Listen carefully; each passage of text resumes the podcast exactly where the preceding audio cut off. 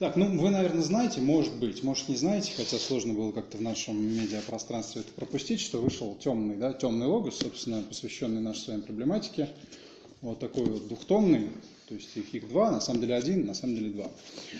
А, посвященные каким-то таким более-менее обзорным темам каждый, сгруппированы. Первый том – это другое просвещение, но об этом мы будем говорить сильно позже, поэтому я пока отложу. А вот более-менее по нашей сегодняшней тематике это философия размытого мира и исследование ужаса. Причем нас сегодня будет интересовать, как вы поняли сразу, и философия размытого мира, и исследование ужаса. Значит, а, наверное, самые громкие имена, которые здесь есть, это, значит, переводные статьи Хармана, во-первых, которую я цитировал в прошлый раз, мы о Хармане, собственно, и разговаривали. Это статья «Ужас феноменологии» Лавкрафт и Гуссерль. И второе громкое имя, это, соответственно, наш сегодняшний герой, это Бен Вудард. И его статья называется «Безумная спекуляция и абсолютный ингуманизм», и, что самое интересное, тоже посвященная Лавкрафту. Поэтому я решил с этого товарища и начать, то есть с Лавкрафта, потому что на нем, на его образности, на его метафорике, символике, не в последнюю очередь и такой, ну, не философии, может быть, но какой-то своеобразной идеологии или мировоззрении, построены очень многие ходы, которые в наших с вами темных теориях потом отыгрываются уже на философском таком более спекулятивном уровне. Прошлый раз я закончил наше занятие цитатой непосредственно из Лавкрафта. Я ее сейчас воспроизведу. Цитата очень хорошая, емкая. Я вам гарантирую, вы под конец наших занятий ее просто наизусть запомните. Это такая формула как бы, а, всего того, к чему мы обращаемся. А, цитата следующая. «А, Величайшее милосердие мироздания, на мой взгляд, говорит Лавкрафт, заключается в том, что человеческий разум не способен охватить и связать воедино все, что в нем содержится. Милосердие мироздания заключается в том, что разум не способен все в себя вместить. То есть это как бы хорошо с точки зрения Лавкрафта. Продолжаю. Мы обитаем на спокойном островке невежества посреди темного моря бесконечности и вовсе не следует плавать на далекие расстояния. Лучше не рисковать, предупреждает он нас. Далее. Науки, каждая из которых уводит в своем направлении, пока что причиняют нам не очень много вреда. Но однажды объединение разрозненных доселе обрывков знания откроет нам такой ужасающий вид на реальную действительность и наше пугающее положение в ней, что мы либо потеряем рассудок от этого откровения, либо постараемся укрыться от губительного просветления под покровом новых темных веков. Вот это формульная цитата. И то, о чем мы сегодня будем говорить, и то, о чем много ярко пишет а, тот же Вудард и многие его коллеги, можно посчитать такой формой спекулятивной философской развертки вот этих вот художественных лавкрафтианских интуиций. И можно даже сильно заострить этот тезис так, для яркости, для провокационности и сказать, что, может быть, главным философом вот этого темного поворота, о котором мы с вами говорим, темного поворота в теории, философии, в гуманитаристике современной, вот главным философом его является как раз-таки Говард Филипп Лавкрафт. Нам нужно понять, почему. Вот простейший пример. Смотрите, я вам воспроизведу один в достаточной степени, в достаточной мере типичный лавкрафтианский сюжет, который потом будет воспроизводиться на уровне философии. Возьмем один из его главных текстов, но такой более-менее ранний главный текст. Это «Сияние извне», ну, вы, наверное, знаете, что Лавкрафт как только не переводит, там, краски из открытого космоса, краски из космоса, что-то такое. Ну, в общем, «Сияние извне» в той версии, которая у меня на полке стоит. Это 1927 год. Что там происходит? Мы сейчас воспроизведем этот сюжет, и, возможно, что-то важное и интересное из него подчеркнем. Значит, берется обычная локация, такой обычный сеттинг – э, типичного захолустного такого фермерского или полуфермерского города в Новой Англии. Э, типичная лавкрафтианская атмосфера. Все занимаются своими делами. Обычные люди занимаются фермер, фермерством, еще чем-то, ведут свою жизнь, там, доят своих, э, грубо говоря, коз. Да? И внезапно что-то происходит. Внезапно из этого самого открытого космоса что-то падает на один из этих фермерских участков. Рядом с колодцем или прямо в колодец попадает какой-то странный кусок, то ли камня, еще что-то, какая-то материя, короче говоря. Э, странное событие. В таких местах так, такого обычно не происходит. Это сразу же вызывает какой-то ажиотаж из соседнего города. Как вы понимаете, ближайший город очень далеко находится. Оттуда тащатся какие-то ученые, типичные лавкрафтианские персонажи, ученые, рационалисты, глупые, тупые, которые обязательно будут страдать в итоге, которые обязательно будут поражены в итоге. Да? Они приезжают, там берут какой-то образец этих пород, этого метеорита, если угодно, хотя мы не знаем, что это, метеорит, не метеорит, Лавкрафт нам не объясняет. Они берут этот образец, везут к себе в лабораторию, пытаются понять, что это такое, из чего это состоит. Проводят свои бесконечные тесты, какой-то э, спектральный анализ проводят и так далее. Штука заключается в том, что они не знают, что это, что это за материя. Они, они не способны ее прочитать, используя свои рационалистические методы. Эта материя ускользает от них. Ну, то есть как? Э, какие-то, как, какие-то результаты их тесты дают, но явно абсурдные, ну, просто не соответствующие тому, что они видят и так далее. И так далее. Интересное свойство этого куска материи заключается в том, что она как-то исчезает со временем, испаряется. Они проводят свои тесты, что-то там отскребают, что-то смотрят, в какой-то момент эта материя исчезает. И также она исчезает вот там, куда она упала. Как будто бы ничего и не было. Хорошо, проходит какое-то время, и с этой территории вот этого типичного городка, этой фермы, на которую упала материя, начинает что-то происходить очень странное, непонятное, нерациональное. Лавкрафт постоянно подчеркивает, это у него любимые слова в прозе, не только здесь, а везде. Это непонятно, необъяснимо, невыразимо, нерационально. Ему вот это самое главное сказать, что наши формы разума, языка и так далее совершенно не, со, не соответствуют тому, о чем он нам повествует. Это что-то совершенно неположенное. Начинает что-то происходить, как я уже сказал. Что начинает происходить? Сначала бурная невероятное цветение всякой живности, растительности. Начинают, начинает расти трава, начинают расти какие-то плоды. И опять-таки непонятной, неизвестной формы, непонятного цвета. Лавкрафт не называет этот цвет. И по понятным причинам он не может назвать этот цвет, потому что он абсолютно подчеркивает. Мы, мы такого цвета не знаем. У нас на Земле этот цвет не встречается. Поэтому спектральный анализ тоже никаких результатов, собственно, научных не дает. Не понятно, что это за цвет. Все это бурно цветет. И сначала вот тот фермер, на, на участок которого падает эта, эта материя, он, конечно, радуется. Здорово, да, плодородие какое-то, как бы Бог посетил его места, потом оказывается, что совсем, мягко говоря, не Бог. Да? Они пытаются есть эти плоды, оказывается, что есть их совершенно невозможно, они отвратительные, невыносимые. А потом, после момента бурного роста, этой, этой материальности, да, этой витальности на ферме, начинается а, период столь же бурного и непонятного, необъяснимого, нелогичного затухания и гниения всего этого растительного мира. Все гниет, все сворачивается, сереет, темнеет, рассыпается, распадается и так далее. И ладно бы это касалось там, травы, деревьев, плодов и так далее, но то же самое начинает происходить и с людьми, да, с жителями этого самого участка. А прежде всего они начинают сходить с ума. Вот примерно как эти, эта растительность бурно цвела, но по непонятным законам. Также бурно, используя метафору, начинает цвести, ну, как бы мозг, сознание этих людей, тоже по, по непонятным законам. Мозг начинает поворачиваться в совершенно непонятные стороны. Они сходят все с ума, Потом это доходит до их непосредственно материального состояния, тоже они начинают скрючиваться, затухать, превращаться в какие-то э, невероятно мерзкие, склизкие кучи чего-то неясного. И Лавкрафт, разумеется, не отказывает себе в удовольствии, он это описывает, эти кучи и так далее, и так далее. В итоге вся это, все, все семейство фермеров вырождается, вся растительность на участке вырождается, появляется какая-то полиция, они пытаются выяснить, что происходит, они пытаются исследовать этот колодец, спускаются в этот колодец, пробую там багром, да что, там какая-то слизь бурлит, и тоже совершенно ничего не понятно. А, в итоге вот эти, этот, этот непонятный цвет, свет, который не ловит спектральный анализ, он а, вырывается обратно наверх. Вот из этого колодца вырывается обратно наверх. То есть как он непонятным образом появился, зачем, почему и откуда, так он непонятным образом исчезает. Последнее, что замечает, ну, условно говоря, главный герой, там, он не соответствует фигуре рассказчика, но человек, вокруг которого повествование все строится, такой там местный дурачок, как бы тоже, кстати, интересно, что он именно дурачком должен быть, это тоже важно, да.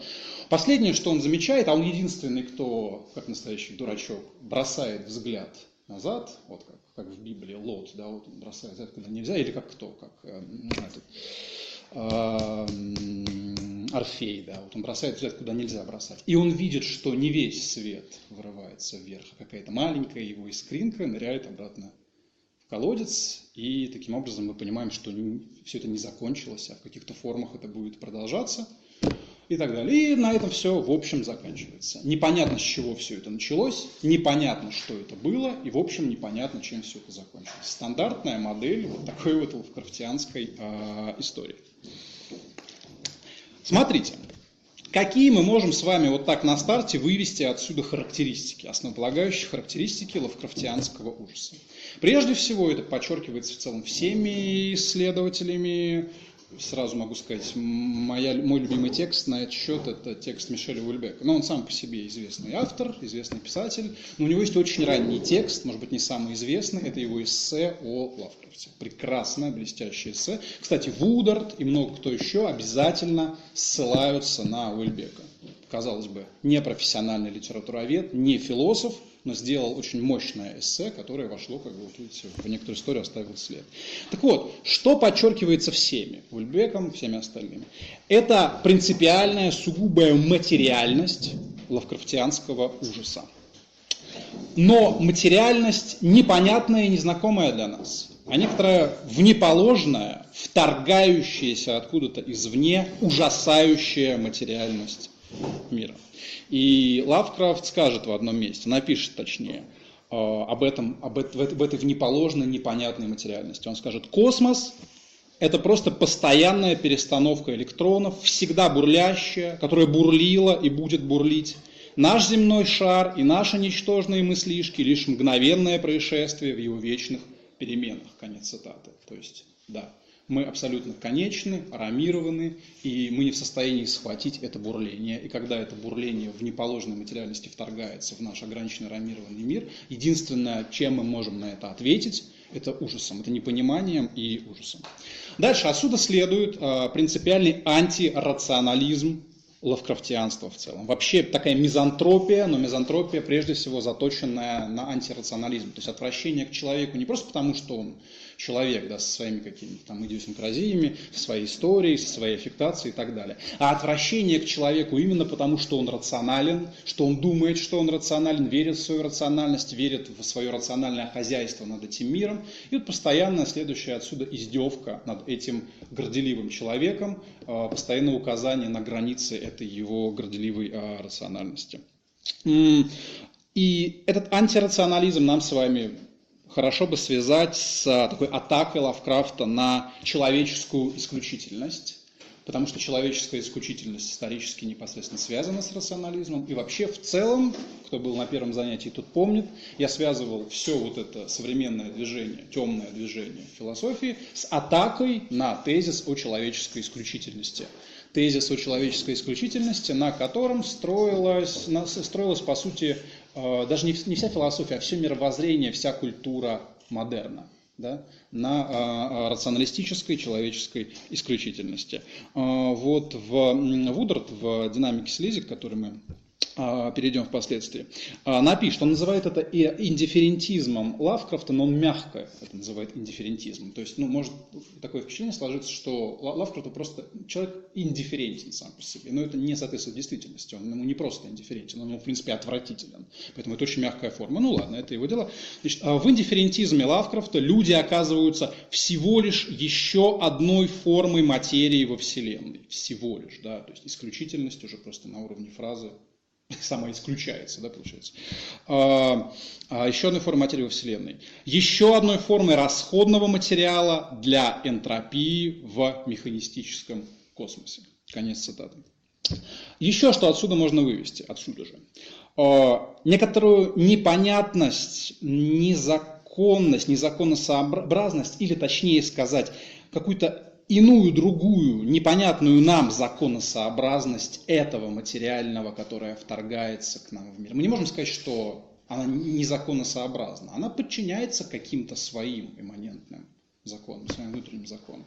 Но эти законы принципиально отличаются от тех законов, к которым привыкли мы, которые понимаем мы, которые там, мы выводим, выписываем и так далее. Иная законосообразность этого а, материального. Опять же, Вудард напишет об этом. Немаловажный момент бестиария Лавкрафта заключается в том, что Лавкрафт характеризует своих существ не как сверхъестественных, но как, в кавычках он пишет, сверхнормальных.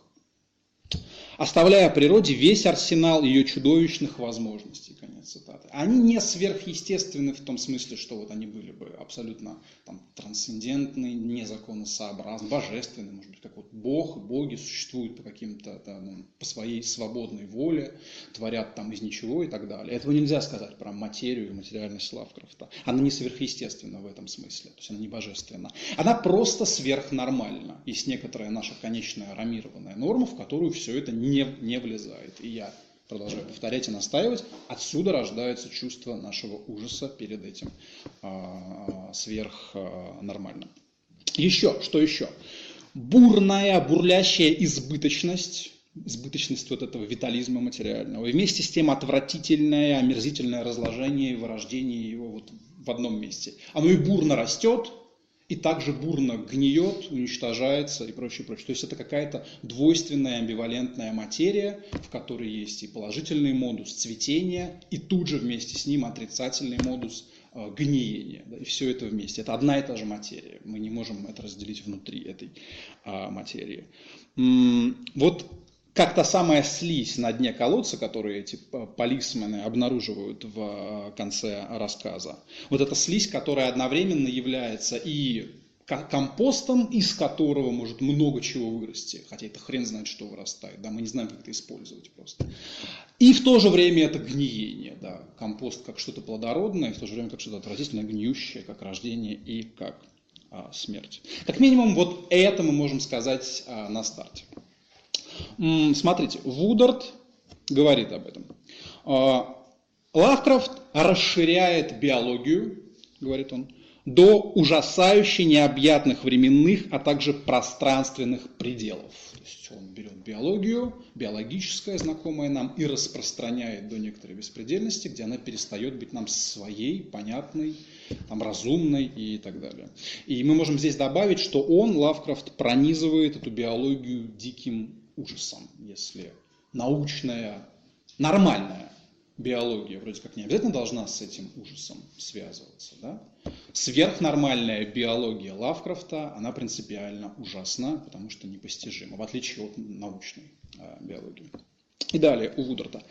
Лавкрафт исследует напряжение между жизнью и мыслью, он заостряет проблему, описывая неименуемое, то есть вот эту вот неименуемую сверхнормальную жизнь, как он э, берет э, выражение из самого Лавкрафта, как какое-то желе, как слизь, подчеркивает он. И в то же время оно имело очертания, тысячи очертаний, столь кошмарных, что они бегут всякого описания слизь, которая имеет очертания, в то же время не имеет очертания, о которой сложно что-то говорить. Отсюда все эти, вся эта метафорика и риторика неименуемости у Лавкрафта. И в этом смысле вот это сияющее, материальное, склизкое, черт знает что, да, из открытого космоса, из, из, из рассказа «Сияние извне», а, оно куда характернее для Лавкрафта, чем те образы, которые мы с вами сразу же пытаемся в, в своей голове связать с Лавкрафтом. Потому что что-то другое приходит нам сразу на ум. Мы сразу думаем, ну, Лавкрафт, ну, ну, Ктулху там, да, как эти древние боги. А, но это не, не так характерно для Лавкрафта, как вот эта вот бесформенная, непонятная а, слизь. Все-таки Ктулху, он как-то уже оформлен, более или менее. Но он тоже какой-то такой, немножко бурлящий, немножко склизкий и так далее. Он все-таки у него гораздо более статичная, понятная форма, поэтому вы можете себе представить, как, как Ктулху выглядит, потому что вам его тысячу раз нарисовали, и так можно как-то понять. Причем, заметьте, для изображения его формы-то используются, в общем, понятные нам, доступные, какие-нибудь там щупальца, ну, мы же знаем, что такое щупальца. Щупальца не сверхнормальная вещь для нас, она просто нормальная. Там какие-то э, от летучей мыши, значит, крылья и прочее. Просто так, э, скомпонованное существо из э, понятных нам форм. Знаете, в этом смысле, вот на уровне Ктулху и других вот этих вот больших страшных богов, Лавкрафт работает очень, ну, как бы не новаторски, очень стандартно, как нормальный такой мифолог. В любой мифологии, чтобы сделать чудовище, ну, не надо особо да, много стараться, нужно взять просто несколько известных форм и соединить. Страшно будет просто от того, что вот несоединимое берется и соединяется. А, но другое дело бесформенная слизь, которая может являться первоосновой для и ктулху, и любых других страшных ужасных форм, из которых вот это все страшное ужасное появляется. И именно поэтому бесформенная слизь гораздо страшнее, опаснее, непонятнее, чем какой-либо ктулху и так далее. В этом смысле Но я могу предложить такую гипотезу, что важнее для понимания Лавкрафта даже не Ктулху, как таковой, но скорее шагот, да, вот шагот есть у него такой. Из э, этих из хребтов безумия, да, вот э, в динамике слизи Вудерт э, пишет, он, он тоже описывает Шагота, значит, он обращается к Лавкрафту и говорит, его Шагот выглядит как бесформенная масса пузырящейся протоплазмы, невообразимое чудовище, которое слабо иллюминировало, опять эти сияния непоня- непонятного какого-то оттенка, образуют тысячи вспыхивающих зеленоватым, а, зеленоватым светом и тут же гаснувших глазков. Вот этот шагот подвергает сомнению предполагаемую потребность жизни и интеллекта в форме, форме, а также необходимость наличия поддающейся определению и описанию, добавим себя, сущности, как чего-то такого, что мы должны распознавать. Он, шагот, ставит под вопрос само предположение о том, что нечто мыслящее и более того рассуждающее, представляющее собой одну из форм жизни, обязано не являться изощренным насилием наших чувств. Ну, перехватывает Вударт лавкрафтианский язык и уходит в такие немножко дебри. Но это Шагот, да. Его принципиальное отличие, как некоторые формы от Ктулху, заключается в том, что это, ну, про, прошу прощения, по-другому не скажешь, бесформенная форма. Форма, которая сопротивляется какому-либо оформлению, в отличие от Ктулху. Поэтому, наверное, было бы правильнее вот в сути его, в основе его, лавкрафтианский ужас характеризовать не как там, ктул, ктулхуа, ктулхианский или ктулхуанский, ктулхоидный, как иногда сейчас говорят, а вот скорее шагатианский. Вот в, в основе своей, в бесформенной основе своей, он скорее шагатианский. Вот этот шагот – это и жуткая материальная слизь, расширенная до пределов космоса биология, как говорит Вудард, с которой человек не понимает, не знает, что ему делать. И ему, человеку, при столкновении с этой бесформенной формой вне положенного материального, остается только замереть в ужасе и, собственно, сойти с ума. Как это происходит с большинством э, лавкрафтианских героев. Ну, героев или антигероев. Тех людей, короче говоря, рационалистов, э, антропоцентристов, которых он ненавидит и которых он всячески э, и высмеивает. Да? В основном они все заканчивают очень плохо. Их, если их не поглощает эта дрянь, как-то не всасывает себя, они просто сходят с ума. Именно потому что их разум хорошо оформленный, хорошо темперированный, он просто раскалывается при ударе в это неименуемое и непонятное. А, так вот, обращаясь к тексту Вудерда из Логоса, к его статье «Безумная спекуляция и абсолютный ингуманизм», вы понимаете, что под абсолютным ингуманизмом вот этот, этот ужас лавкрафтианский, шагатианский и, и подразумевается. Да? Вот здесь Вудерд а, философски присваивает или переприсваивает Лавкрафта, но он же обращает наше внимание на то, что Лавкрафт, ну, признаем это, сам не очень любил философию. Да? А если у него где-то появляется какой-то философ или симпатизирующий философии, то мы можем быть уверены, что очень скоро с ним произойдет что-то нехорошее. Что самое смешное может произойти с философом, ну вот он просто как раз-таки сойдет с ума. Это самое комичное. Да? Такой сходящий с ума рационалист, такой сходящий с ума Кант. Это очень смешно с позиции материалиста Лавкрафта. Вот его материальный, материалистический ужас уничтожает философа со всей его философией, и вот в самом лучшем и самом ироничном случае этот материальный ужас делает несчастного философа просто безумным, то есть ну, бессильным самый лучший способ сделать философа максимально импотентным, да, и просто максимально его высмеять таким образом, это сделать его безумным, интеллектуально бессильным. И вот что тут же пишет э, Вудрат, прозорливо связывая это с кантианством, которое, не знаю, насколько справедливо, но отчасти справедливо Э, чаще всего характеризуется и вообще представляется нам как такая высшая, одна из, может быть, наиболее развитых форм философского рационализма. Хорошо упорядоченные работы мышления. И вот э, Вудерт пишет. Критическая философия Канта и большая часть последующей континентальной философии были защитой от ужаса и безумия. Кантовский запрет на догматическую метафизику, а также на рассуждения за пределами трансцендентальных и моральных, конечно же, ограничений, был поставлен под вопрос многими мыслителями после него. Дальше Вудрат немножечко перечисляет, каких мыслителей он имеет в виду, в частности, он ссылается на Николанда, ссылается на Лена Бадью, но, допустим, мы это все оставим в стороне, пропустим эти ссылки и поверим Вудраду на слово. Самое главное, что здесь высказывается, главный тезис, это то, что философия в ее самой рационалистической форме, это некоторая некоторая защита, да? это магический круг, защита от материального безумия, которое постоянно норовит вторгнуться в эту нашу окруженную кантовскими категориями и формами восприятия, в эту зону, вторгнуться и лишить нас ума, лишить нас этих категорий, предъявив нам некатегоризируемое в целом лишить нас форм восприятия, предъявив нам неоформленное и принципиально неоформляемое и так далее и, и тому подобное.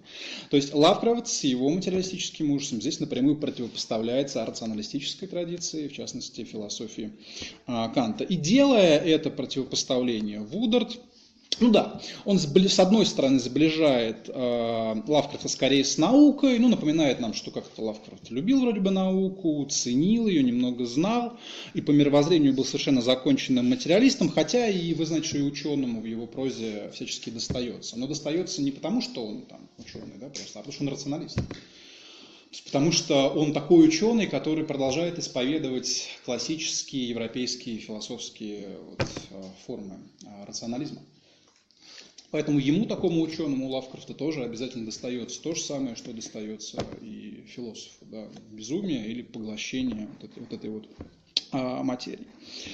А, и далее Вудард пишет в этой а, интересной статье, которую рекомендую вам а, прочитать. Кстати, они добрые люди, которые логос делают, да, они это все выкладывают в сеть Конечно, правильнее купить, наверное, там все дела, хотя это сложно, потому что его раскупают моментально, так они хорошо его отрекламировали. Но можете посмотреть э, в сети, скачать и почитать э, все это, все, что я вам сегодня цитирую сами. Так вот, здесь в этой статье он пишет следующее.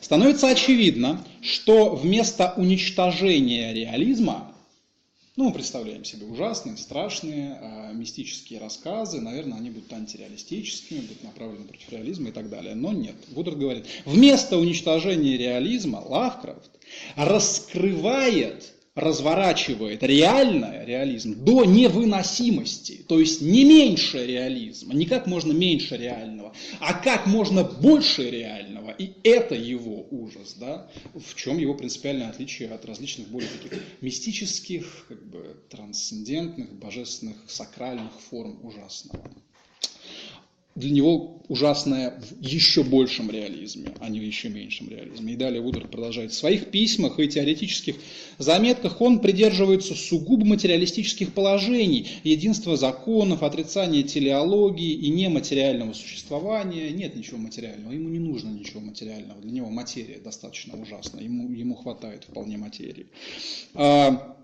А, Лавкрафт, э, Лавкрафт стремится исследовать возможности такой вселенной, громоздя ужас на ужас до тех пор, пока хрупкий мозг, пытающийся ее осознать, не даст трещину, конец цитаты. Собственно, вот то, о чем мы говорим, рационалистический мозг, который дает трещину при столкновении с этой реальностью. И далее э, Вудард уже совершенно недвусмысленно э, использует свои собственные философские позиции, на которых он, он стоит, и характеризует через эти же позиции самого Лавкрафта и его ужас. То есть он называет э, его прозу антиантропоцентрической атакой на бастион корреляционистской континентальной философии. Ну, коллекционизм – это термин из спекулятивного реализма. У нас было занятие, посвященное спекулятивному реализму, но я думаю, если вы не были или не знаете, или не помните, что это такое, вы легко найдете эту информацию. Одно из основных понятий вот этой современной темной философии, используемое в качестве врага. Корреляционизм – это кто? Это враг. Корреляционизм, по свидетельству человека, который придумал это понятие, то есть э, Мису, да, корреляционизм – это такой мыслитель, такой философ, который предполагает, что необходимо существует, причем онтологически, да, как бытийственно, корреляция между мышлением и, и бытием. Что реальность нам может быть дана, в общем, только в форме такой корреляции, э, и мы не можем выскочить за пределы этой корреляции. Есть реально то, что коррелирует с нашими формами восприятия, с нашими категориями разума, то только это может быть реальным для нас. Замечательно. Вы уже здесь, можно поставить точку, вы уже здесь понимаете, что то, что описывает нам Лавкрафт, это как раз-таки вот взрыв этих корреляционистских рамок изнутри форм и категорий восприятия. Как раз-таки Лавкрафт пытается показать нам ну, художественными средствами, безусловно, не философскими, тем не менее, а легко переводимыми философскими средствами, что реальное это далеко не только то, что мы считаем реальным в наших категориальных рамках. Всегда есть риск того, что в эти категориальные рамки произойдет такое вторжение, ну, после которого, собственно, эти рамки треснут, и, и ничего хорошего это нам не принесет.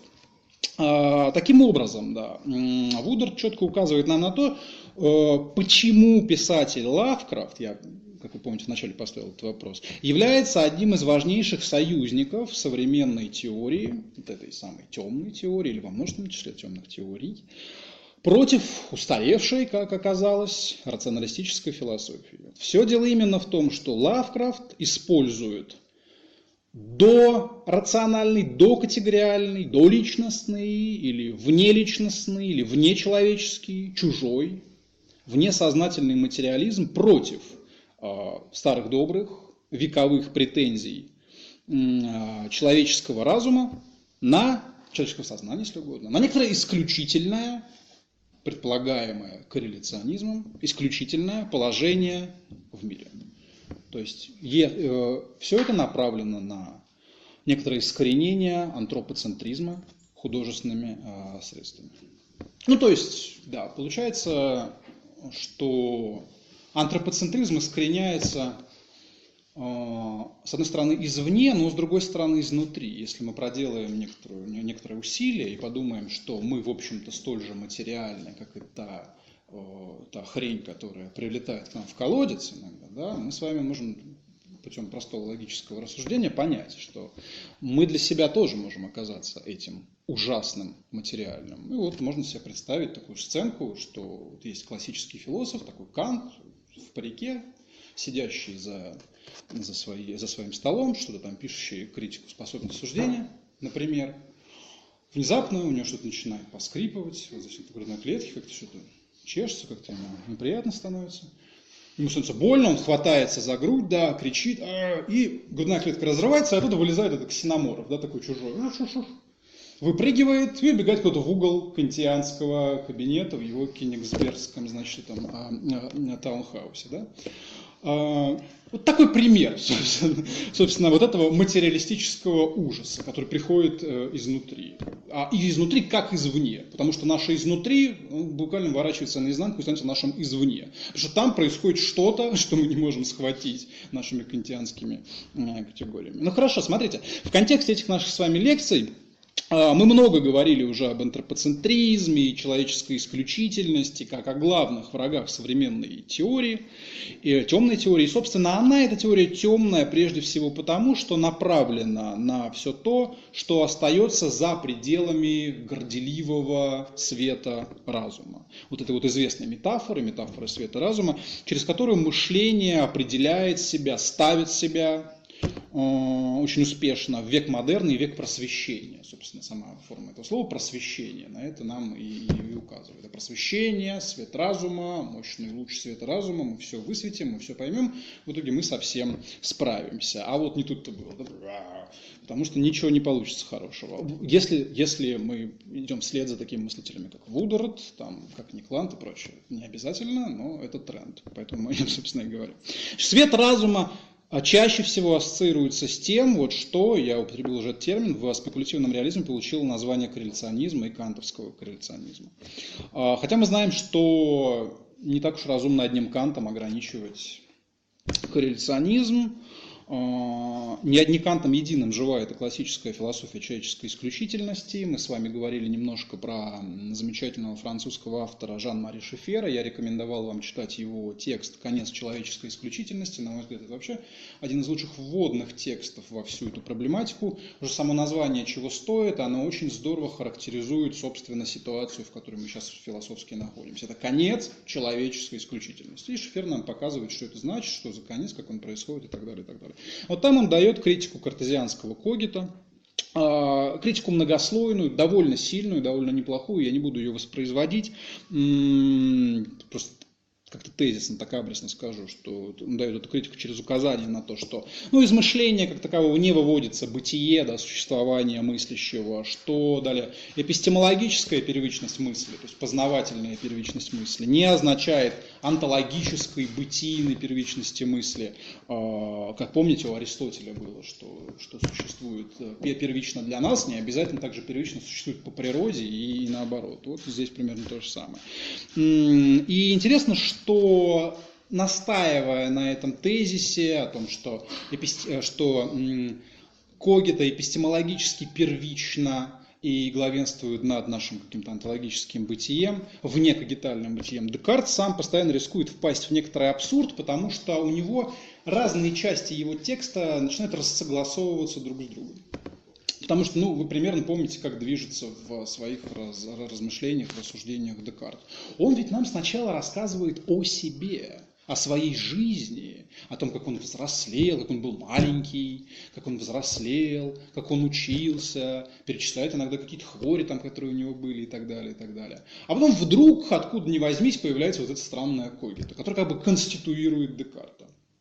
И мы Вдруг, если мы внимательно читаем этот текст, мы вдруг задаемся вопросом, если задаемся, а тогда что это было?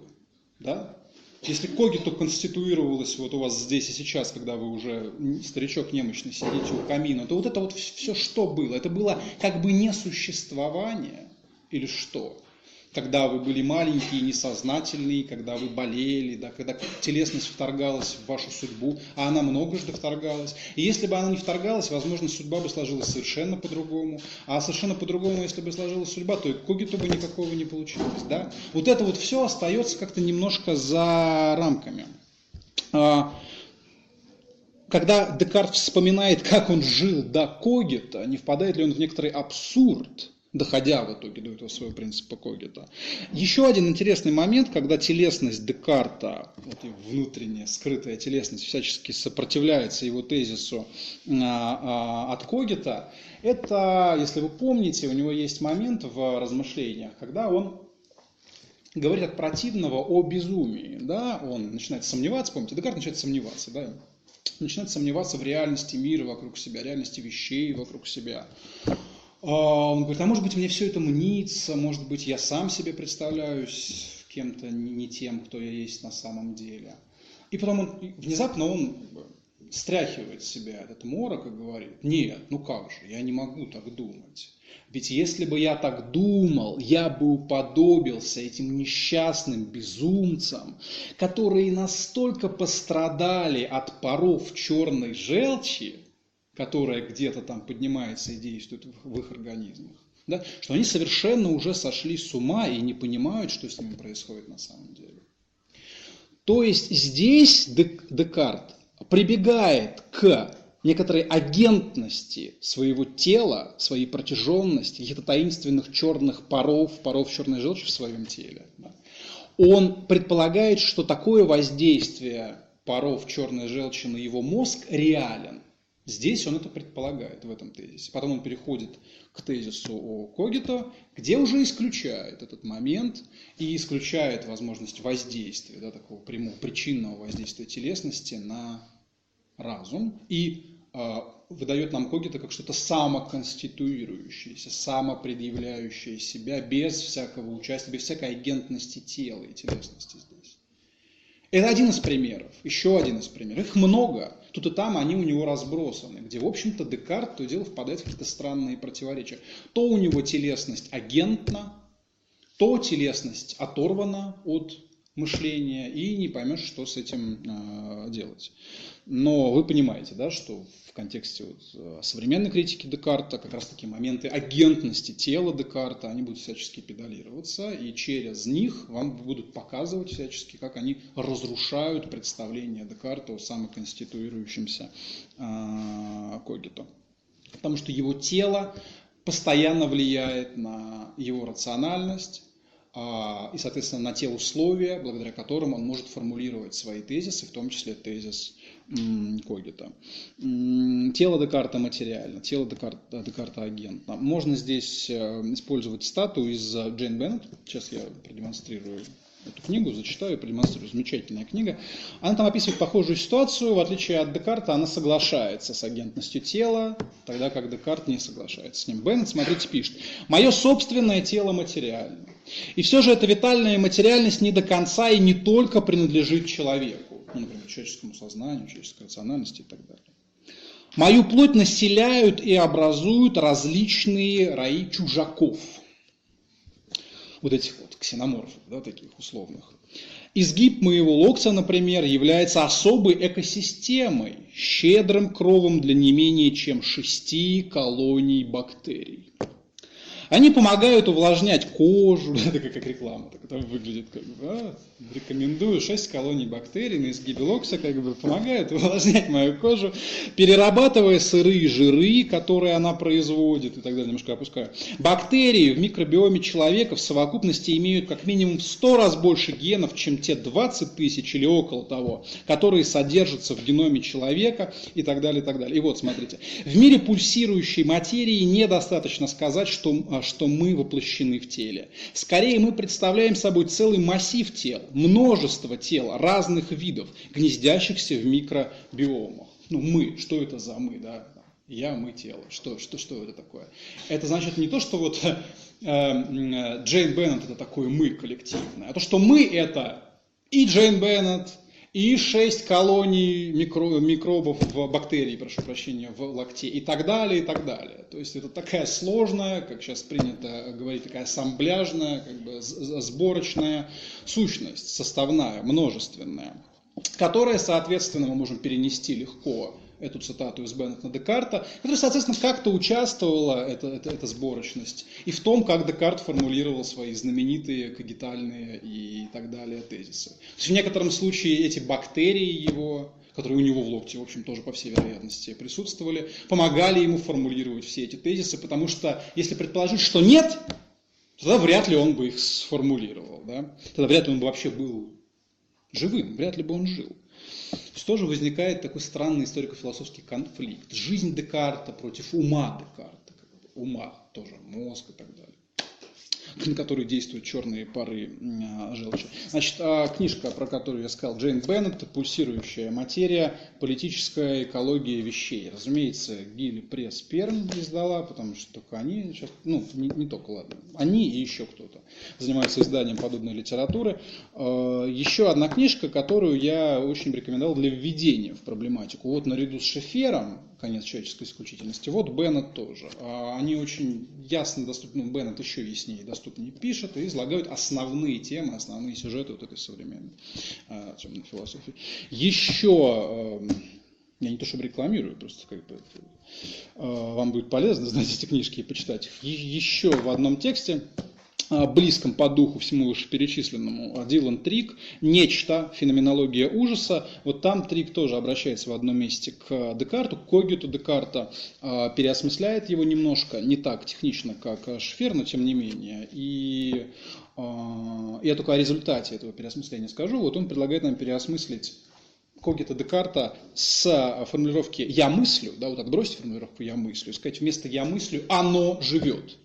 Ну, это примерно то же самое, что вот срастить, гибридизировать Беннет с Декартом, да, и представить себе Декарта как такую, такой сложный ассамбляж из Декарта и бактерий, и еще чего, чего, чего такого, о чем Декарт, в общем-то, может, и не догадывается, черных паров желчь. И вот оно живет, а не я мыслю. Значит, вот э, такая книга, Гилли Пресс, Пермь, например. Итак, мы говорим о философии, э, которая расправляется в разных формах, где более удачно, где менее, но тем не менее, с тезисом о человеческой исключительности, которая акцентирует свое внимание на том внешнем и на положенном, которое может быть там, а может быть и где-то здесь, для сознания, для мышления, для когита, которое это внешнее, поэтому и оказывается темным, будучи противопоставленным свету разума, будучи неразумным, непонятным, недоступным, ну и ужасающим для некоторых мыслителей, не для всех. Я в конце, может быть, об этом скажу, и мы будем сегодня говорить в большей степени об ужасных формах столкновения этого, но есть и не ужасные, есть и оптимистичные в большей степени.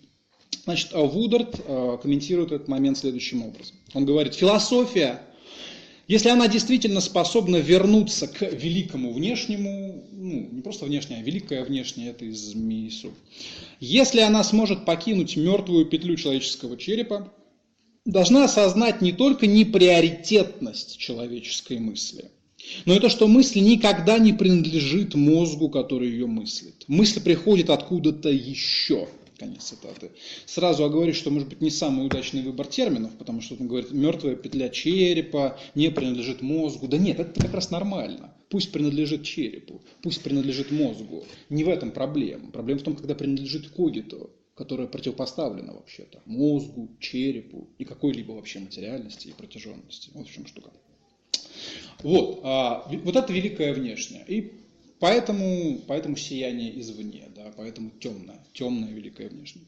И сегодня мы говорим о такой форме рецепции этого великого внешнего, или, если хотите, великого внутреннего, как темный витализм вудардовский, который у нас вот хорошо, доступно, очень так емко, быстро, у нас на 100 страничек всего, выражен, сформулирован в переведенной книжке Вударда «Динамика слизи. Зарождение, мутация и ползучесть жизни». Перм или пресс, все дела. А в 16 году была переведена эта книжка. Значит, э, смотрите, сразу э, начнем двигаться по ней. Значит, введение, называется восхождение слизи. Привыкайте к, к, к этому слову, оно будет часто звучать. Значит, сразу же здесь Вудрат расставляет некоторые приоритеты, начинает свой текст с описания внешнего, внешне-внутреннего, там, с того самого, к которому он будет апеллировать на уровне своего темного витализма. Смотрите, как он это делает. Сразу же самое начало. Миллионы лет назад, почти сразу же после отвердевания Земли, объем газов в атмосфере сократился. Мы сразу настраиваемся на такую волну, что ну какой, какой Декарт, да, какой Когито. Все гораздо серьезнее. Они были открыты действию солнечной и других форм энергии, что обернулось появлением органических соединений, подобных нуклеиновым и аминокислотам, чье взаимодействие привело к возникновению первых форм жизни.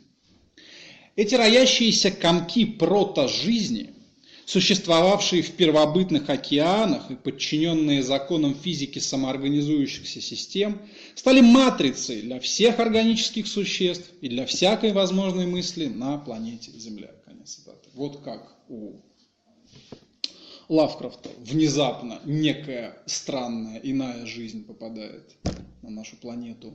Правда, когда уже жизнь на ней случилась в привычных нам формах. Вот почти так же она когда-то зародилась тоже непонятным совершенно образом, сложно описуемым образом, еще до того, как появились такие мы, которые можем это воспринять. Итак, значит, Вудард сходу ситуирует, располагает свою мысль, свою теорию в некоторой естественной истории живого на Земле. И вот эту самую, как он говорит удачно, роящуюся прото-жизнь, которая является таким необходимым базисом для всякой человеческой мысли, в отличие от того, что нам Декарт рассказывал, Вударт и называет общим термином и главным термином этой своей книги – слизь. слизь. Вот та самая, которая была внутри колодца а, Лавкрафтского. А отдельно оговариваю, что понятие слизи совмещает в себе как минимум два смысла. И мы можем эти два смысла распознать, в принципе, и уже сейчас предлагаю вам схватывать эту терминологическую двойственность, которая будет нас преследовать. У Вударда он постоянно играет на этом, у него все по сути двусмысленно. Весь материал, который он привлекает, по сути двусмысленен. И вот уже это начинается на уровне термина слизь. Да? Значит, как минимум два смысла. Во-первых, что такое слизь? Это жизненная субстанция, протожи, роящаяся протожизнь. То, из чего происходит жизнь как таковая, все формы жизни, самые прекрасные, самые ужасные, мы с вами, ягнята, детишки, все самое замечательное. Это с одной стороны. А во-вторых, это отвратительность жизни, да, слизь. У нас же реакция сразу какая-то случается эмоциональная на уровне этого термина. Это отвратительность жизни, нечто отталкивающее и пугающее. Здесь сразу чувствуется присутствие Лавкрафта, у которого вы помните вот это вот роящаяся прото-жизнь на дне колодца, она и порождала какой-то бурный рост и цветение, и в то же самое время она порождала гниение и прочие неприятные вещи, которых полно вот в этой вот книжке. Благо она короткая, но все равно всем хватит. То есть странным образом самое близкое нам, самое основание нашей жизни, вместе с тем выступает для нас чем-то самым далеким, самым отвратительным, тем, что мы хотели бы держать максимально удаленно от самих себя. Наше самое существенное есть то, что мы больше всего на свете хотим куда-то спрятать, оттолкнуть, там, спустить куда-то и завалить там землей и так далее. Наш разум старается исключить эту отвратительную слизь из своего поля зрения любыми средствами. Он отказывается от этой своей основы, он пренебрегает слизью, маркируя ее как нечто ужасное и, как пишет Вудрат, как нечто непристойное. Заметьте, это не для всех же живых существ. Так, это наша специфика. Да? То, что вызывает у вас такие а, ярко отрицательные, неприятные эмоции, не вызывает тех же эмоций, ну, не знаю, у котика, например, у какого-нибудь. Котика это, наоборот, может привлечь, даже ему интересно. Как-то. Вот то, что вам бы очень не понравилось, котика может вполне привлекать. Вы это знаете, у кого, значит, кому посчастливилось вот иметь какое-то определенное дело с этими существами, с вот этой вот протожизнью как бы в такой пушистой форме.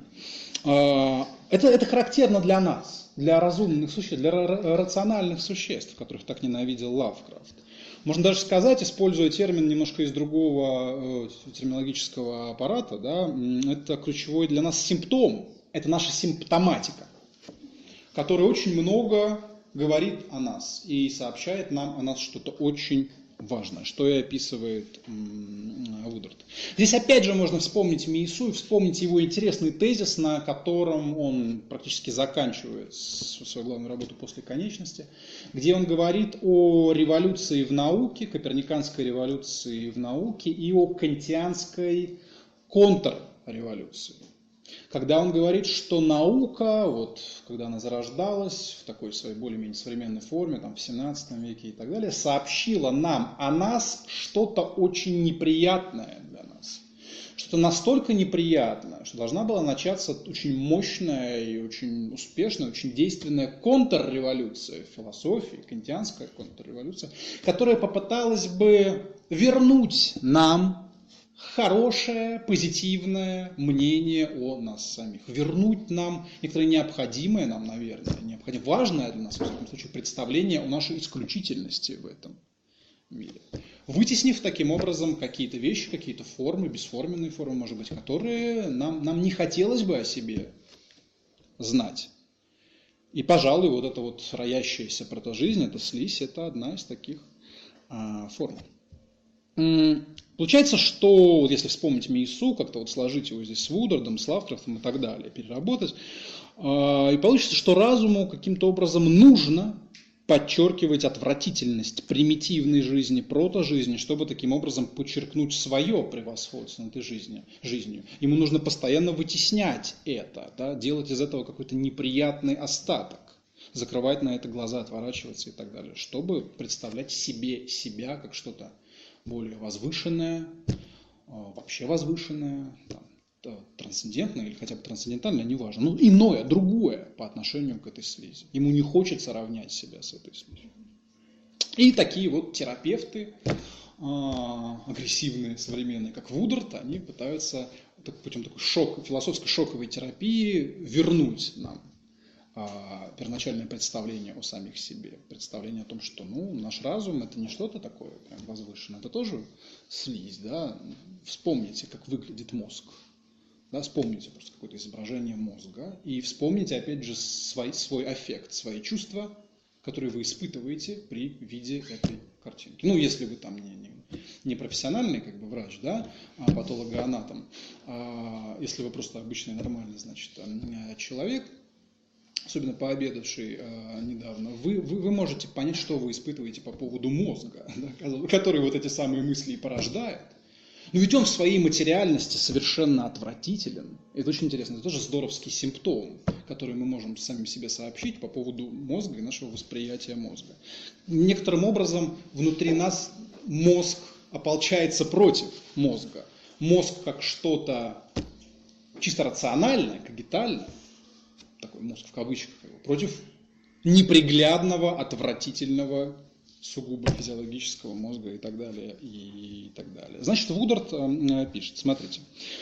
Индивидуальный генезис каждого из нас заключен в бесцеремонном смешении склизких биологических компонентов, спермы и яйцеклетки, а половое размножение является очевидным примером вызывающего отвращение, ну вот так вот Вудард считает, но все же производительного выражения слизи как жизни и жизни как слизи. То есть само наше рождение реанимирует эту ужасную первосцену смешения склизких жидкостей, что может быть страшнее. Да? Поэтому понятно, что для сама эта первосцена, для такого нормального последовательного рационалиста, такого Канта, она должна быть очень в целом невыносима. Может быть отсюда, кстати, все эти легенды берутся, что все а, рационалистические гении, они были все непременно обязательно девственны. Да? Ну, потому, потому что они должны, вот, внутри нашей фантазии они должны быть отделены от этой склизкой первосцены. Они не должны в ней участвовать. Ну а откуда когита, вот эта форма там рассудка, да, категории? Ну нет. Не должно это как-то рядом стоять с, с, со слизью и так далее. Я фантазирую, безусловно, но кто знает. Мы же на уровне симптоматики сейчас располагаемся.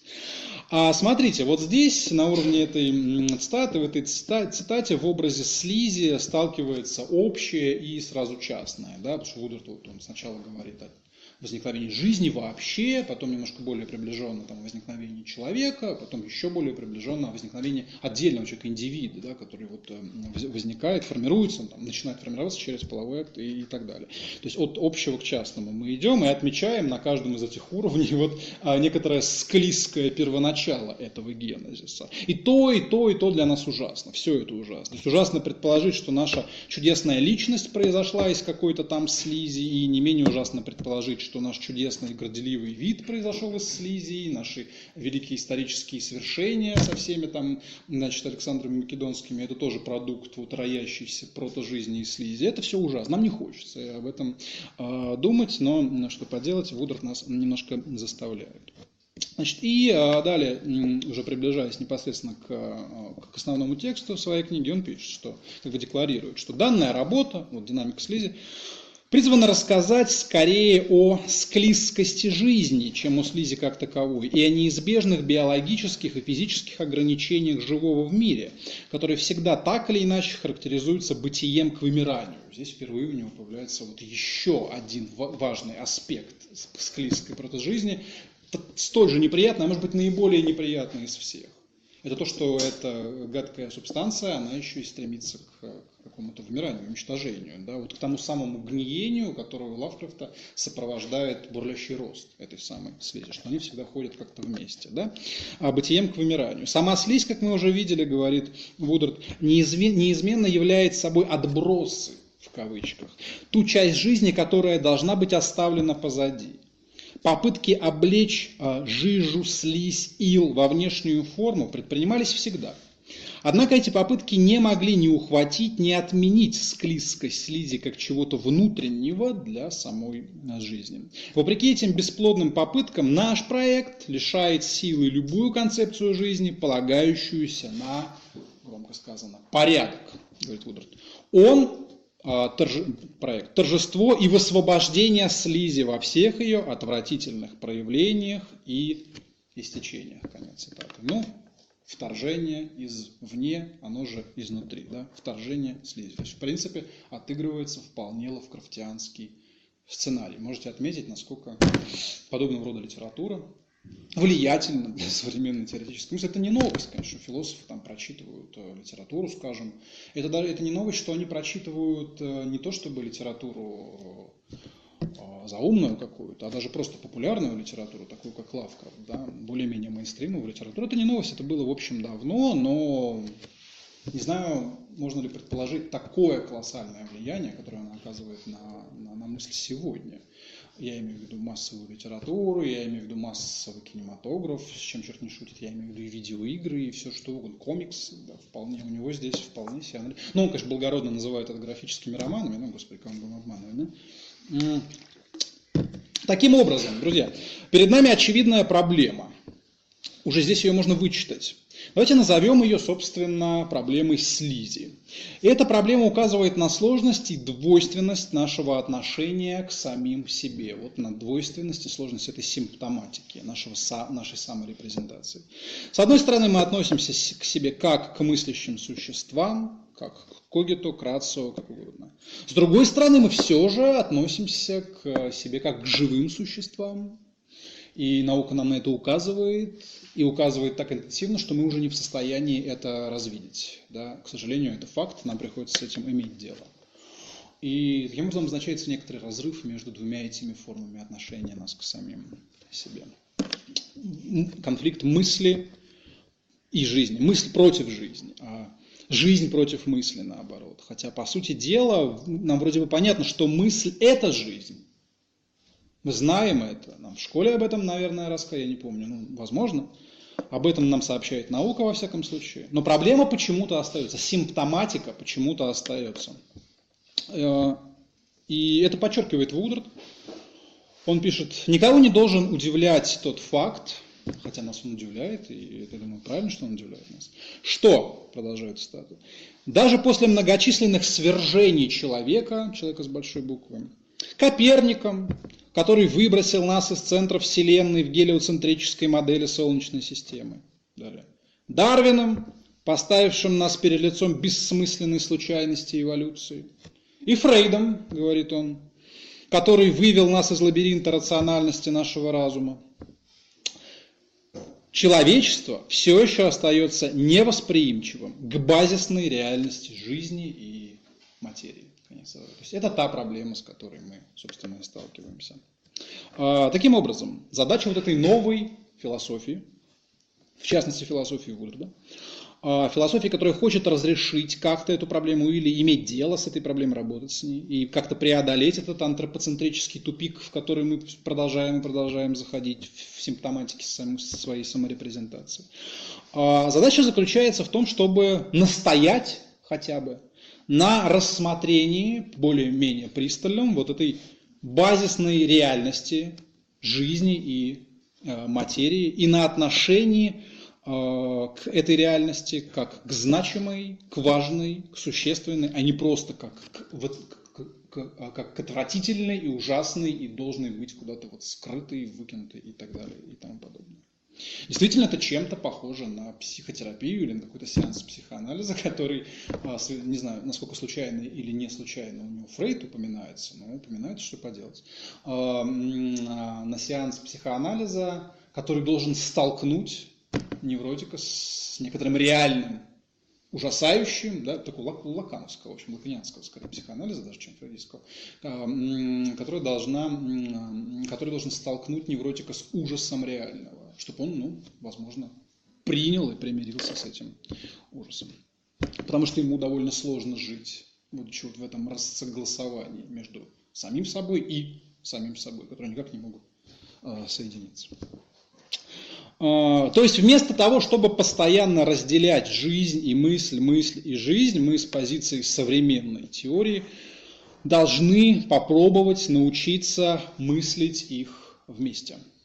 Нужно вернуть жизнь в мысль, ну, скажем, еще сильнее нужно вернуть слизь в мысль, нужно вернуть мозг, если угодно, материальный мозг в мысль. И понятное дело, что нам интересно посмотреть, насколько сам Буддарт справляется с этой задачей, которую он сам перед собой, в общем-то, и, и ставит.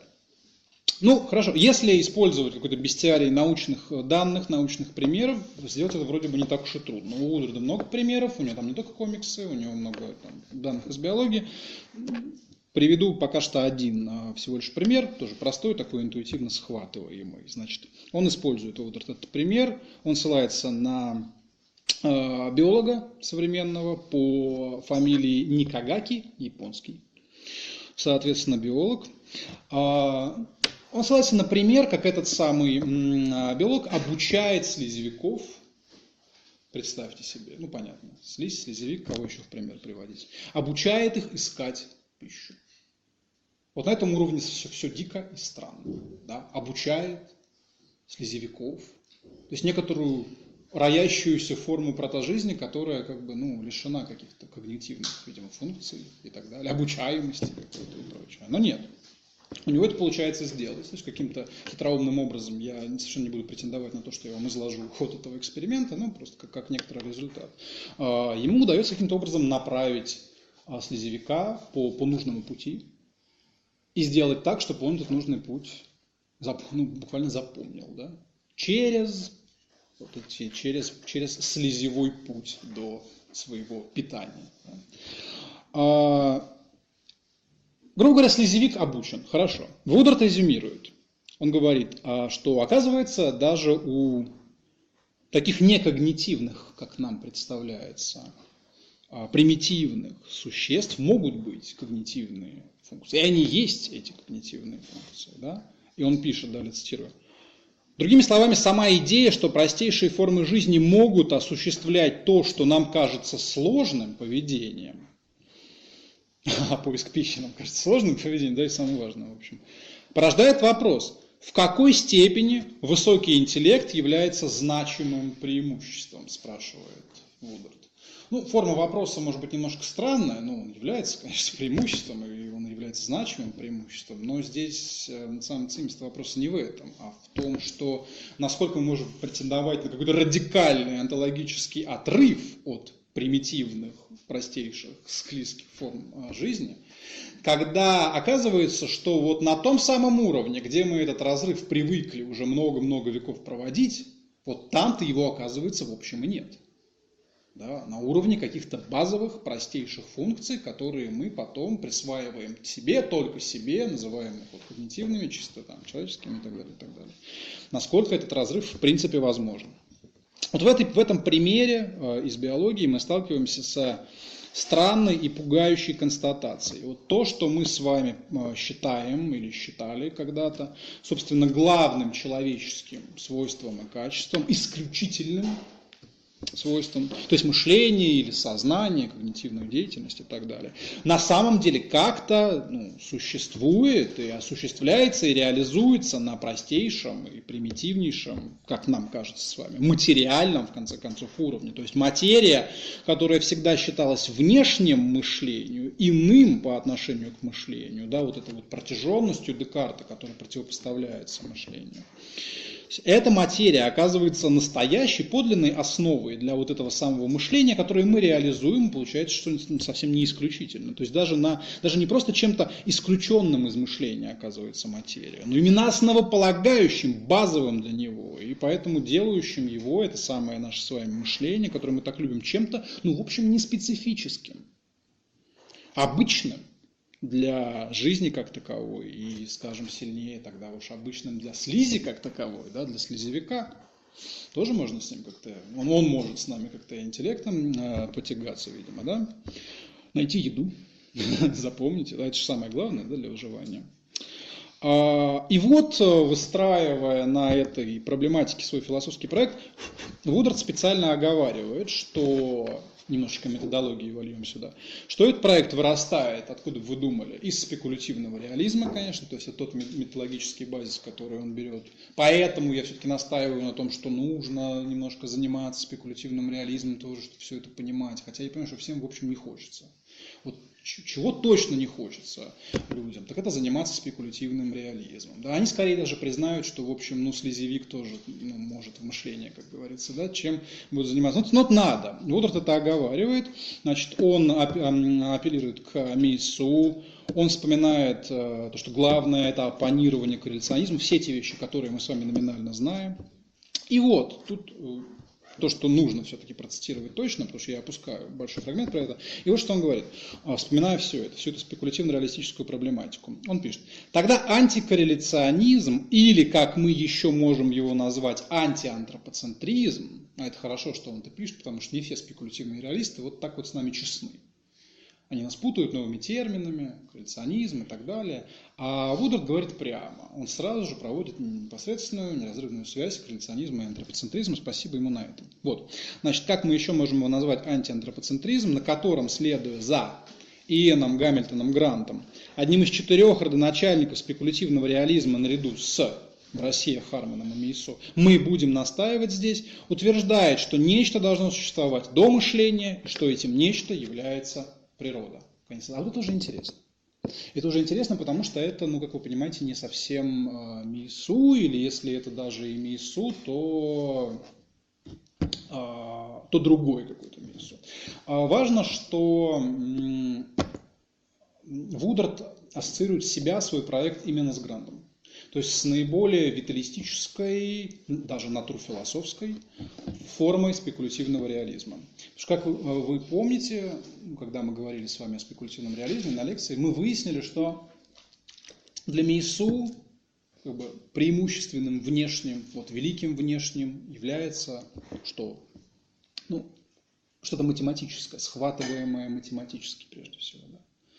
И огромная проблема МИСУ, и то, что ему постоянно ставили и ставят на вид, заключается в том, что он вроде себя позиционирует как такой материалистический ориентированный философ, а там материи у него как-то особо никакой нет. Непонятно где она, непонятно где у него там вещественность, материи. Да, он намного говорит о математике, о, о таком математическом логическом формализме, и этого там очень много. А вот материи как-то и нет. Поэтому для Удорда принципиально солидаризироваться тут скорее даже не с Мейсу, а именно с Грантом, с Ином Гамильтоном Грантом, который как раз таки не от математики идет, не от логики идет, а от природы, от философии природы, в частности, занимаясь Шеллингом, да, реабилитируя Шеллинга, возвращаясь к нему. И кое-что важное и свежее, свежее, конечно, интересно про все это, а, важное для, для сегодняшней современной философии находит уже где-то там у Шеллинга. Да, представьте себе, о Шеллинге еще немножко скажем чуть дальше. Запомним это про Гранта. С ним тяжело, потому что он как-то на русском особо даже и не представлен, по-моему. Я, ну, на английском много текстов можно найти в той же сети, но на русском я особо даже не видел. Он какой-то самый не, не, не презентованный у нас с вами спекулятивный реалист, реалист из четырех. Самый непонятный, самый непопулярный, самый такой остающийся в тени, к сожалению, наверное. А, но что поделать. Значит, а вот этот проект, ориентированный на спекулятивный реализм, в частности на Гамильтона Гранта, Вудард называет, понятно, собственно, витализмом, Хотя термин витализм, вы понимаете, не сегодня и не вчера появился, это старый термин, и с ним не все так просто, это отдельная тема для разговора. Отдельная тема для разговора, так называемая философия жизни, которая, в общем-то, работает с витализмом на философском уровне и обыгрывает его в истории философии. Много проблем с ним, с этим самым витализмом, с философией жизни возникает уже на уровне такой пионерской критической по отношению к нему книги Рикерта, собственно, «Философия жизни». Он ввел этот термин, очень часто такое бывает в истории, там, идеи чего угодно, когда термин закрепляется именно тот, который придумали противники, критики. Да? Так было, да, господи, совсем. Барокко, романтизм, это все придумывали противники. То же самое философия жизни. Это придумал Рикерт, закрепил Рикерт, но Рикерт критиковал по разным пунктам витализм. Сейчас, разумеется, нет никакой возможности э, это все вспоминать. Но в частности, единственное, что я могу себе позволить сейчас оговорить, это то, что витализм исторически возникает, историко-философски возникает как некоторое противодействие э, очень тогда хорошо развитому и, наверное, даже господствующему механицистскому такому редукционизму, который с виталистической точки зрения оказывается не в состоянии объяснить новое. У него проблемы с объяснением эмерджентности какой-то. Да? Однако в этой атаке на механицизм витализм сам позволяет себе уход в определенные крайности, но уже в другие, уже с другой стороны крайности. А, удариться, если не в редукционизм, то в какой-то на таких самых высоких своих оборотах спирит спиритуализм, который объясняет новое через некоторую исключительность чего, духовного, души, духа, всех вот этих вот вещей. Да? Когда он пытается объяснить новое через что-то, что трансцендентно материи, трансцендентно живому, он таким образом немножко перестает быть витализмом. Во всяком случае, он, он начинает объяснять витализм через какие-то трансцендентные, непонятные, таким образом необъяснимые формы, и мы обратно возвращаемся куда-то вот туда, в Декарта, в непроходимую границу между мышлением и вещами, в, непонятно, в, в ситуацию, когда непонятно, как эту границу переступить и так далее, и так далее. То есть проблемы есть э, свои.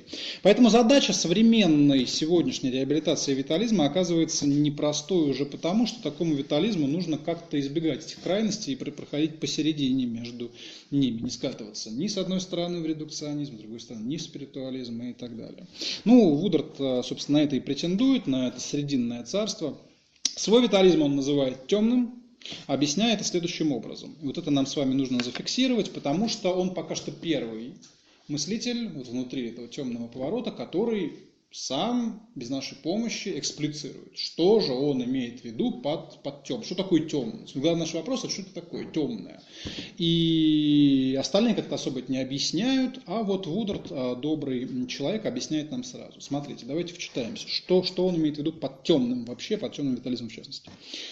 Он пишет, часть работы темного витализма состоит в, ну, начинается, тошнотворном осознании негостеприимной Вселенной, вынуждающий констатировать, что возникновение жизни – это случайное событие во времени, которое затем искажается и искривляется банальностью пространства и случайностью геометрии нашего мира, с ее претензией на универсальность, а далее разоряется случаем, ситуацией, обратной связью и разрушением, износом, старением и так далее, и так далее. То есть это мысль, которая сталкивает себя со всем, что для этой мысли максимально нелицеприятно, со своей случайностью, со своей материальностью, со своей склизкостью, со своей внеположностью, со своей ограниченностью, ну и самое, конечно, э, финальное, фатальное и главное, это со своей неминуемой конечностью. В общем, нагоняет мрак Вудард. И далее немножко конкретизирует. Смотрите, это более интересно. Он говорит о том, что ну, термин темный, темный в темном витализме можно понимать как минимум трояко. Он говорит о троякой тьме темного витализма. А, значит, три пункта. Важные а, пункты, которые нам нужно как-то с вами заучить. Во-первых, темный витализм темен. Почему? Он темен, потому что скрыт это уже ближе к делу, да, как природой, в скобках пишет, никто не может утверждать, что мы с нашим ограниченным разумом способны предугадать и охватить все детали устройства Вселенной. Чисто лавкрафтианская ситуация, скобка закрывается. Так и временем. А, еще одна скобка. Мы оказываемся в невыгодном а, временном положении, пытаясь проникнуть в сам момент сотворения вещей. То есть темное, потому что закрытая некоторой ширмой, которая здесь маркируется прежде всего как ширма, он говорит, природы, ну, можно, в общем-то, говорить, наверное, и пространство тоже, раз он потом время добавляет сюда, и ширмы времени. А, так, во всяком случае, тут он категоризует нашу конечность, конечность нашего разума, природы и времени. Ведь причины большей части известной нам природы давно канули в глубокую реку забвения. Это Первое, почему темен, темный витализм. Окей. То есть темный, потому что скрыто, потому что не видно. Второе. Он темен, потому что несет роду человеческому дурные вести об истоке. В скобках. Мы просто умные, ну окей, прямоходящие и пользующиеся орудиями труда приматы – которые возникли в результате серии удачных биологических и космологических прорывов. Скобка закрывается. А значит, это дурные вести об истоке, далее дурные вести о смысле нашего существования. В скобках, с точки зрения телесного устройства мы лишь мясные куклы, говорит Вудард. И еще одни дурные вести, не расслабляемся, и нашей конечной участи, в скобках. Земля погибнет, и, скорее всего, мы погибнем вместе с ней. А если нет, то в конце концов погибнем вместе с Вселенной и так далее. И так далее. Значит, второй смысл темноты, темного витализма. Темный, потому что он несет нам дурные вести. Темный, потому что ну, мрачный, да? темный, потому что неприятный, потому что досадный в целом, если так подумать. Да? Мясные куклы, вот это все не очень хорошо. Третий смысл.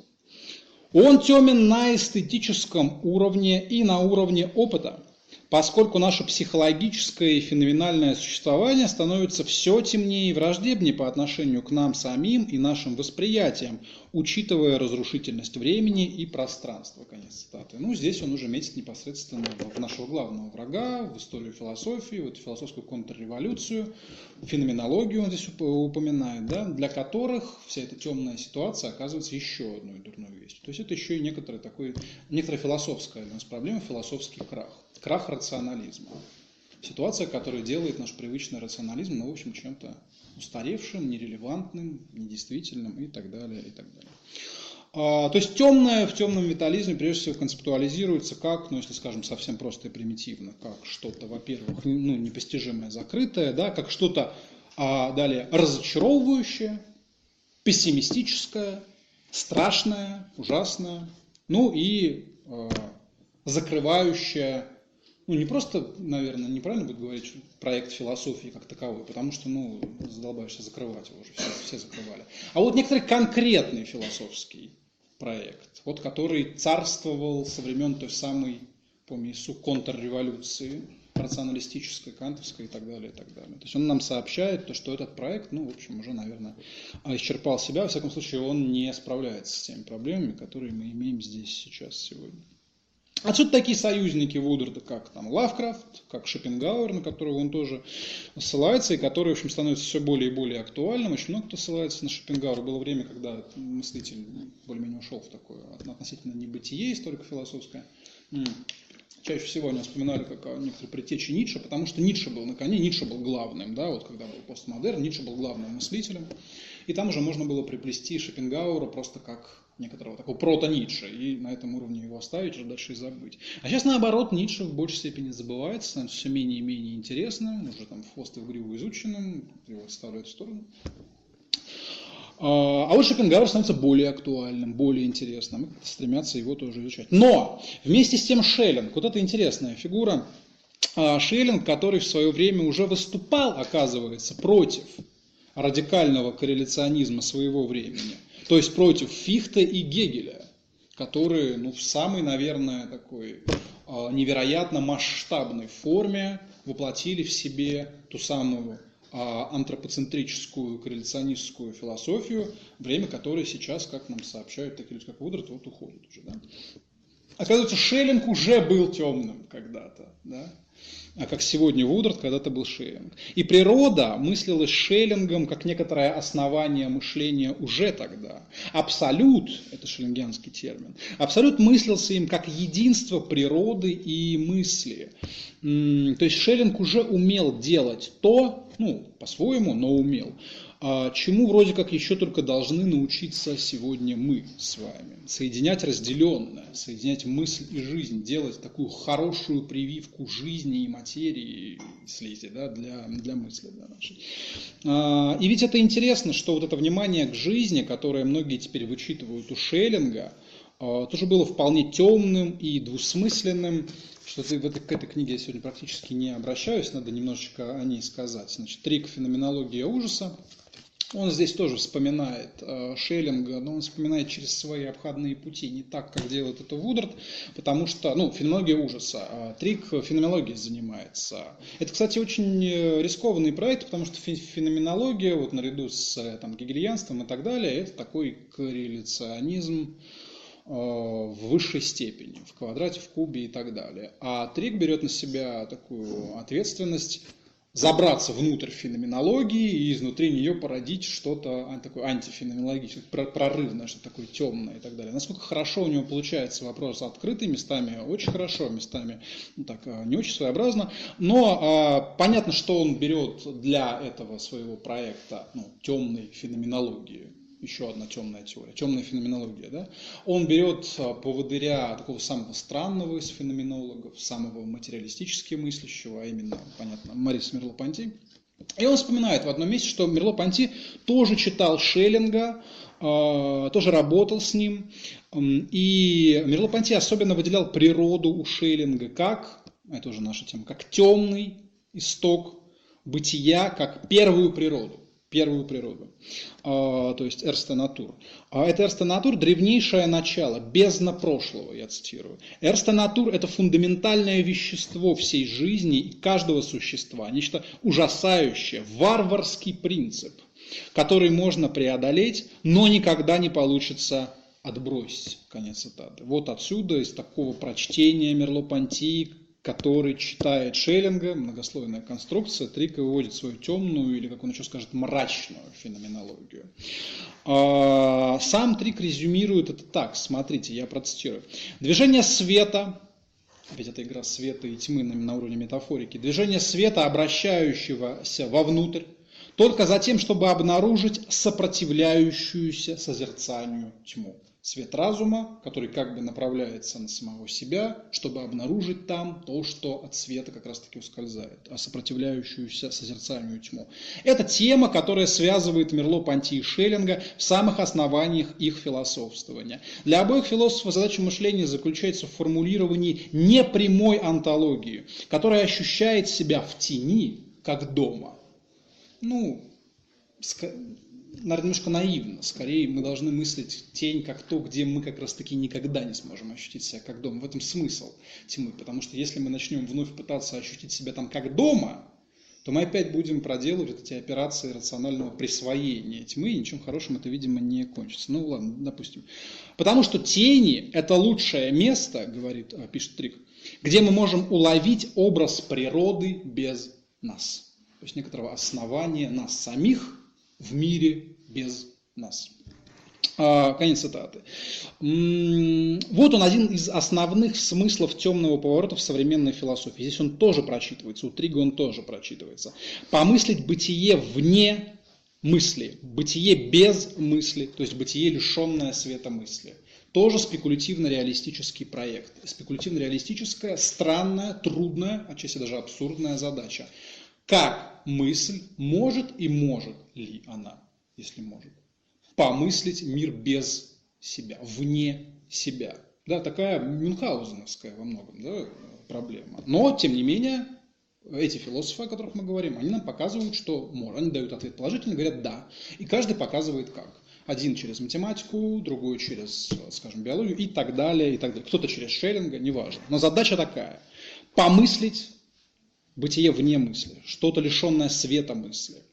И вот в этом же схватывании бытия вне мысли главное отличие этой новой философии от старой классической философии, которая, как мы поняли уже, стремилась вытеснить и подчинить себе свой внемысленный исток. Включить его в себя как второстепенный, вторичный то есть уже не внеположный. Как раз таки одомашнить его. Почему я прицепился вот к этому слову, что нужно мыслить, что нужно чувствовать себя как дома здесь. Нет, нельзя чувствовать себя как дома. Потому что как раз таки классическая философия пыталась почувствовать себя как дома в бытии вне себя. Через что? Через одомашнивание этого бытия, через включение в себя, через подчинение себя. Вот что она делала. Так новая философия переподчиняет, ну, наоборот, мышление переподчиняет его внемысленному истоку. То есть, используя наши с вами метафоры, э, она делает исключительно то, что пытается подчинить или переподчинить свет тьме, да, светлое темному. Вот в этом смысл этих метафор светлого и темного здесь. В всяком случае, на уровне тех авторов, э, к которым мы пока что обращаемся. И важно подчеркнуть здесь еще, что современная философия отыскивает и в классической философии своих союзников, не отбрасывает полностью эту традицию, а пытается работать ну, техничнее, умнее и видеть там зачатки недостатки этого современного а, взгляда на, на бытие, на действительность и так далее. О чем свидетельствует пример с Шеллингом, например, не совсем, может быть, ожиданный, неожиданный пример, Шеллингом, которого, между прочим, всегда числят под рубрикой вот, немецкого классического идеализма, да, ну куда, куда уже дальше, да, что может быть менее материалистично, а, но оказывается нет. Оказывается, из него тоже много чего интересного можно а, вычитать. Возвращаемся к Вудерду с его слезевиками. Да, небольшую передышку сделали, наберем воздуха. Значит, он пишет, смотрите, э, еще один пример я сейчас приведу, смотрите. Несмотря на наши, интеллект, на наши интеллектуальные преимущества, биологическое господство над Землей принадлежит малому, не только экстериоризированной а микроорганической природе, миру вне нас, но и тому, что образует наши человеческие интерьеры, то есть молекулярному, клеточному, нашему микроорганическому, конец цитаты. То есть для него главное обратиться именно к микроорганическому, подчеркнув вот эту вот корреляцию не, корреляция здесь плохое слово, потому что понятно, куда отсылает. Нет. Это тождество великого внешнего как великого внутреннего. Да? Постоянно он подчеркивает то, что великое внешнее мы в себе самих находим прежде всего. Вот в чем главный, наверное, вообще жест, главный интеллектуальный алгоритм у Вудерда. Вот это показать. Да? То есть засадить великое внешнее куда-то во внутренность человека. И значит, мы уже привели пример с сознательным слезевиком, значит, нашим этим отличником слезевиком. Теперь приведем еще один пример с зародышевой плазмой. Его нужно привести, потому что он нам кое-какую дополнительную проблему продемонстрирует. Смотрите, тут есть важный нюанс один. Вудард пишет. Август Вейсман – революционный биолог начала 20-го столетия разработавший теорию зародышевой плазмы, согласно которой наследственная информация перемещается от так называемых ид, включающих зачатки, детерминанты организма, к клеткам тела, сомы, тогда как сомы не оказывают никакого влияния на наследственную информацию. Я знаю, тут есть э, биологи в аудитории, поэтому я так с некоторой опаской это все читаю, но если что, Вудрат так говорит. А, таким образом, а, живое делится на бессмертную и смертную части. Вечно живую субстанцию зародышевой плазмы, саму сущность живого, говорит Вудрат, которая проявляется в потенциальном бессмертии одноклеточных организмов, размножающихся путем деления. И Второе. Тела многоклеточных организмов, которые оказываются смертны в силу своего рода принципа экономии, говорит Вудерс. Даже интересно было, а почему? Да, вот ответ, значит, почему мы смертны, смотрите, запоминайте. В скобочках, разумеется, так не означай. Он это объясняет. Коль скоро особь какого-либо вида производит потомство, ее бессмертное существование излишне с точки зрения сохранения вида. Скобка закрывается. Такие дела. И он продолжает, метафизические следствия теории Вейсмана заключаются в том, метафизические следствия, что сущность жизненной формы или то, что не может быть утрачено, задается лишь в терминах репродукции, клеточного деления или полового размножения, через который только и выражает себя творческая сила организма. Ну, через слизь, короче говоря, опять, через соединение слизи а, а, движется, осуществляет себя, проецирует себя все дальше и дальше, некоторое изначальное, органическое, не знаю, материальное, виталистическое бессмертие живого, да, через это, через самое отвратительное для нас, казалось бы, осуществляется. Ну, то, что а, мы на протяжении всей нашей истории пытаемся помыслить как самое возвышенное у нас, но только мы это облагораживаем, да, и бессмертие связываем с прекрасными, светлыми, олимпийскими, да, а, божественными формами. А наука, которую здесь нам немножечко так а, пересказывает Вудард, указывает на что совершенно противоположное. Что вот это вот возвышенное в нас, ну что мы всегда искали в себе как возвышенное, оно имеет природу слизи, самого отвратительного и ужасного для нас. Вдумайтесь. То есть бесконечное, оно же одноклеточное, оно же единое, здесь выступает против конечного, многоклеточного, множественного, избыточного вот зародышевая плазма Вейсмана, как подчеркивает Вудард, указывает а, на сущностную беспредельность жизни. И вот эта беспредельность в сравнении с нашими жизнями, с нашим сознанием, принципиально конечными с точки зрения науки и классической философии, вот это сопоставление этой беспредельности и бесконечности слизи с нашей с вами возвышенной конечностью, то, что может высечь э, искру ужаса не меньшую, чем а, и лучшие рассказы Лавкрафта. Да? А, а, Вудард пишет. Урок Вейсмана состоит в том, что есть нечто в жизни, выходящее за пределы ее отдельных форм, то есть прежде всего нас с вами, конечно. То есть вот тот шагот, который выходит за пределы любого ктулху. Есть какая-то вот шагатианская такая органическая слизь, прото-жизнь.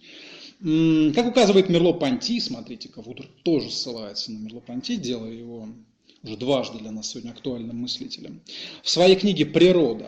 Протоплазмы якобы э, фон э, Экскюля участвуют в этом ужасе безразличной жизни. Так что амеба представляет собой чистую продуктивность, движимую чистой продуктивностью природы и захваченную ею. Нечто, что протекает в унисон с динамикой самой природы. Это про протоплазм, это протожизнь. Конец цитаты. Таким образом, этот специфический подход Вударда в этой книжке в динамике слизи состоит как раз в том, что он использует против антропоцентризма и корреляционистской философии человеческой исключительности э, биологию, не просто биологию, а прежде всего эволюционную биологию, прежде всего микробиологию, ужасающую беспредельную силу э, одноклеточных организмов. Вот что он использует. Вот его союзник главный, вот его оружие. И вот эти нефилософские союзники его философии оказываются не просто эффективными орудиями критики все-таки, но и способами поставить важный философский и даже метафизический вопрос. Он нам сказал метафизический вопрос. Да? Что это за вопрос? Вопрос о единой жизни – как о первооснове всех последующих множественных эволюционных форм жизни, в том числе и нашей э, формы человеческой жизни, разумной, рациональной, как мы это называем, там, когитальной, неважно, жизни и так далее. То есть а, здесь на, на уровне микробиологии дублируется классический, наиболее классический метафизический вопрос о соотношении единого и многого в конечном итоге. И таким образом, вслед за Шеллингом, опять-таки, а, Вудерт вводит проблематику единого, единого с большой буквы. А, но единого, которое реализуется в этой философии там, не по-гегелевски, не как, не как субстанция, она же субъект, да, не как, как бы такой overmind, да, как это переводить, надо мозг, да, высший разум. А единое, которое реализуется на самом примитивном уровне и самом отвратительном уровне. То есть здесь происходит такое такой жест как бы, снижения проблематики единого, классической проблематики единого философии, которая всегда мыслилась возвышенно. А теперь она начинает мыслиться отвратительно. А, ну, оно-то не виновато, это наши симптомы, не так. А, вот эту проблематику единого Вудард подает не просто в таком микробиологическом склизком ключе, но понятно, что он подает это в своем фирменном мрачном ключе, пессимистическом ключе. Вот он пишет, единая природы не может рассматриваться ни в качестве идеальной формы, ни в виде совершенной тотальности космоса. Вот здесь отбрасываются, здесь отбрасывается платоническое единое, отбрасывается гегелевское единое и так далее. Нет, говорит он, не в этих формах оно может рассматриваться сегодня сегодня, в нашей с вами ситуации. Единое, продолжает он, должно рассматриваться как темный исток, как радикально неустойчивое начало всех процессов и сущностей во Вселенной. Немножко пропускаю. Эта тьма, окружающая единое, этот отвратительный абсолют, вот это, мне кажется, очень хорошая формулировка, отвратительный абсолют, да, это можно так, в общем-то, и книгу было назвать, отвратительный абсолют, также является тьмой нашего темного а, витализма, говорит он. У него много таких пассажей пессимистических, политических и очень много намеков на все самое отвратительное, тошнотворное и так далее. Он любит об этом, об этом говорить. На самом деле он не такой. То есть, я не знаю, был кто, он же приезжал, Вудард, вот, в летом в гараж. Выступал там, читал там лекцию. Это милейший такой человек, очень такой, как бы с такими длинными волосами, в очках, такой немножко, немножко тихий, такой зажатый. Ну, знаете, выглядит вот Э, ну, такой гик вот типичный. Вот если, если в словарь смотришь, ну, на, на слове гик, на термине гик, вот должна быть фотография Вуда. То есть человек вот он заходит в комнату и как бы сразу Windows установлен на всех да, компьютерах, которые там находятся. И он милый такой в целом. Вот. Э, тоже, наверное, что-то вытесняет, я не знаю, вот через, через постоянное дублирование этой метафорики и риторики. Тошнотворное, отвратительное, склизкое и так далее. Он он гораздо приятнее. Он даже защищал человека на этой лекции от, от каких-то излишних атак. Он вспоминал Лавкрафта, вспоминал Дону Харуи, которая, а, опять же, приплетая Лавкрафта, они все приплетают Лавкрафта, ничего не поделаешь с этим, которая так, очень грубо атаковала человечество и говорил, что ну, нафиг нам, да, человечество, может, лучше и не, не будет никакого человечества. И вот Вудрат сидел, немножко сокрушался, начал говорить, ну как так можно говорить, нехорошо, то есть почему, человек же тоже форма жизни, да, почему мы должны как-то агрессивно к нему относиться, чем это лучше, чем чем агрессивное отношение человека, там, скажем, к слизевикам, к слизи. Почему мы должны человека вытеснять? Почему? То есть он не уходит в такой анти, как бы, антропоцентризм. Ну, ну да, он не антропоцентрист, но он не, не мизан, скажем так, не мизантроп в целом. Да, он даже защищал нас с вами, защищал человека, защищал рациональность и прочее. То есть он добрый. Ну, как-то у него вот эта доброта, она больше присутствует на уровне живых выступлений. Почему-то на уровне текстов она вся куда-то скрывается сразу и просто такой действительно зубодробительный, мизантропический а, такой трэш получается, но ну, такой интересный, захватывающий в целом. Продолжу немножко с единым. Значит, единое здесь мыслится как, прежде всего, единство эволюционирующей жизни. Это единство сильно напоминает нашего с вами слезевика, который ползает по лабиринту в поисках. И вот это, по сути, слезевик, это, по сути, и есть образ, конечно, но, тем не менее, образ единого. Вот с этой слизью, которую он раскидывает по лабиринту, здесь, здесь можно мыслить в разных формах, как мы с вами след этой слизи, да, еще что-то, какие-то другие формы, те же котики, например, как это ни странно, и прочее. Такое вот слизь слезевика единого, как бы ползает по космосу и оставляет следы. А, и вот одним из подвидов этой ветвящейся такой слизи оказывается наше с вами благородное агитальное картезианское мышление. А, Вудард пишет, а эволюция представляет собой не только растяжение, расширение нашего мышления, абсорбирующего и как бы устраняющего компоненты и мощь слизневой жизни, но также и осознание того, что мысль всего лишь один исход, одна страта самой природы, а не неизбежный конец движения природы по направлению к жизни, конец цитаты. То есть мысль не, ну, не конец, не, не верхушка, а, не высший смысл и так далее. А это вот а, один из отростков, такая одна из псевдоподий, как бы, которую отбрасывает вот, единая слизь. И ее могло бы и не быть, этой псевдоподии, этого отростка. Да? Могло быть что-то другое, и будет что-то другое, и ее, наверное, не будет. К этому нас как бы так готовят немножко э. И далее. Он пишет, кишащее биологическое, даже если оно и начинается с единства, стремится вовне, разделяясь на все более хаотичные и расходящиеся формы, создавая ползучую бездну биологии. Это уже стихи, ползучая бездна биологии, где разум всего лишь одно из свойств посреди когтистого и клыкастого бестиария природы. Действительно, это уже поэзия. Итак, друзья, Давайте как-то срезюмируем, соберем это все, хотя я понимаю, что нелегко. А, итак, смотрите, вот это постоянное и навязчивое подчеркивание Вудардом того, что наше мышление, наше сознание всего лишь, да, всего лишь обязательно подчеркивается, одна из множества форм жизни. Вот это все должно продемонстрировать нам, как реальный исток нашего существования связан с ужасом. Почему он, собственно, ужасен? Это принципиально для Вударда. А, я говорил да, вначале о двойственности понятия слизи. Это не, оно не просто указывает на исток материальный, но оно еще и ужасно, оно еще и отвратительно, и это принципиально. А, он говорит, то, что жизнь ужасна только с точки зрения человека, как может показаться, полностью соответствует мрачной позиции темного витализма. Жизнь ужасна только с позиции человека, мы об этом тоже сегодня сказали. Однако различие здесь принципиально. Строго говоря, ужас с точки зрения темного витализма не чисто антологичен, но и, что важно, не эпистемологичен. Учитывая, что мышление это лишь один из, опять, лишь один из процессов природы наряду с множеством других, и все же сохраняя различия между мыслью и другими процессами, следовало бы сказать, что ужас онтоэпистемологичен. Что он имеет в виду? Он возникает в зонах чрезмерного просачивания материальной множественности процессов природы в принадлежащий этой же множественности процесс мышления. Казалось бы, единое одно, да?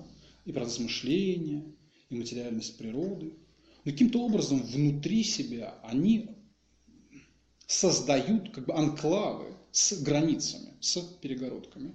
И ужас возникает здесь из-за вторжения одной части этого изначального единого в другую его часть, казалось, в другую часть того же самого, которая противопоставилась ходе эволюции, в ходе исторического движения, естественную естественной истории я имею в виду, противопоставилась вот этой общей материальности единой слезевой жизни. Вот нарушение этой границы, ровно как в том самом рассказе Лавкрафта, с которого мы начали, вот это вторжение через понятное, обозримое небо. Вспомним, я не знаю, четверицу Хайдегера, где небо это то, что, это то, что открыто. То есть это наше, это место нашего мира. Да? А земля это то, что скрыто, это иное.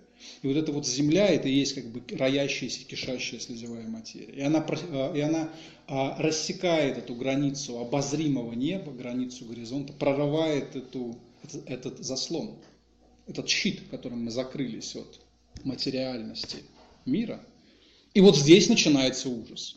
Здесь начинается какое-то странное бурление, роение, гниение, так которое мы совершенно не, не в состоянии описать. Вот где возникает ужас.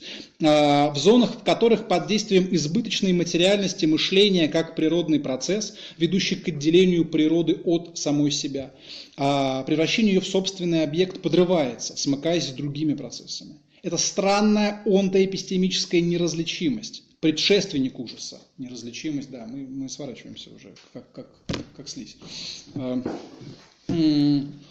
Не развлечение того, что мы привыкли различать как-то в целях своего выживания, то есть нарушение этой границы.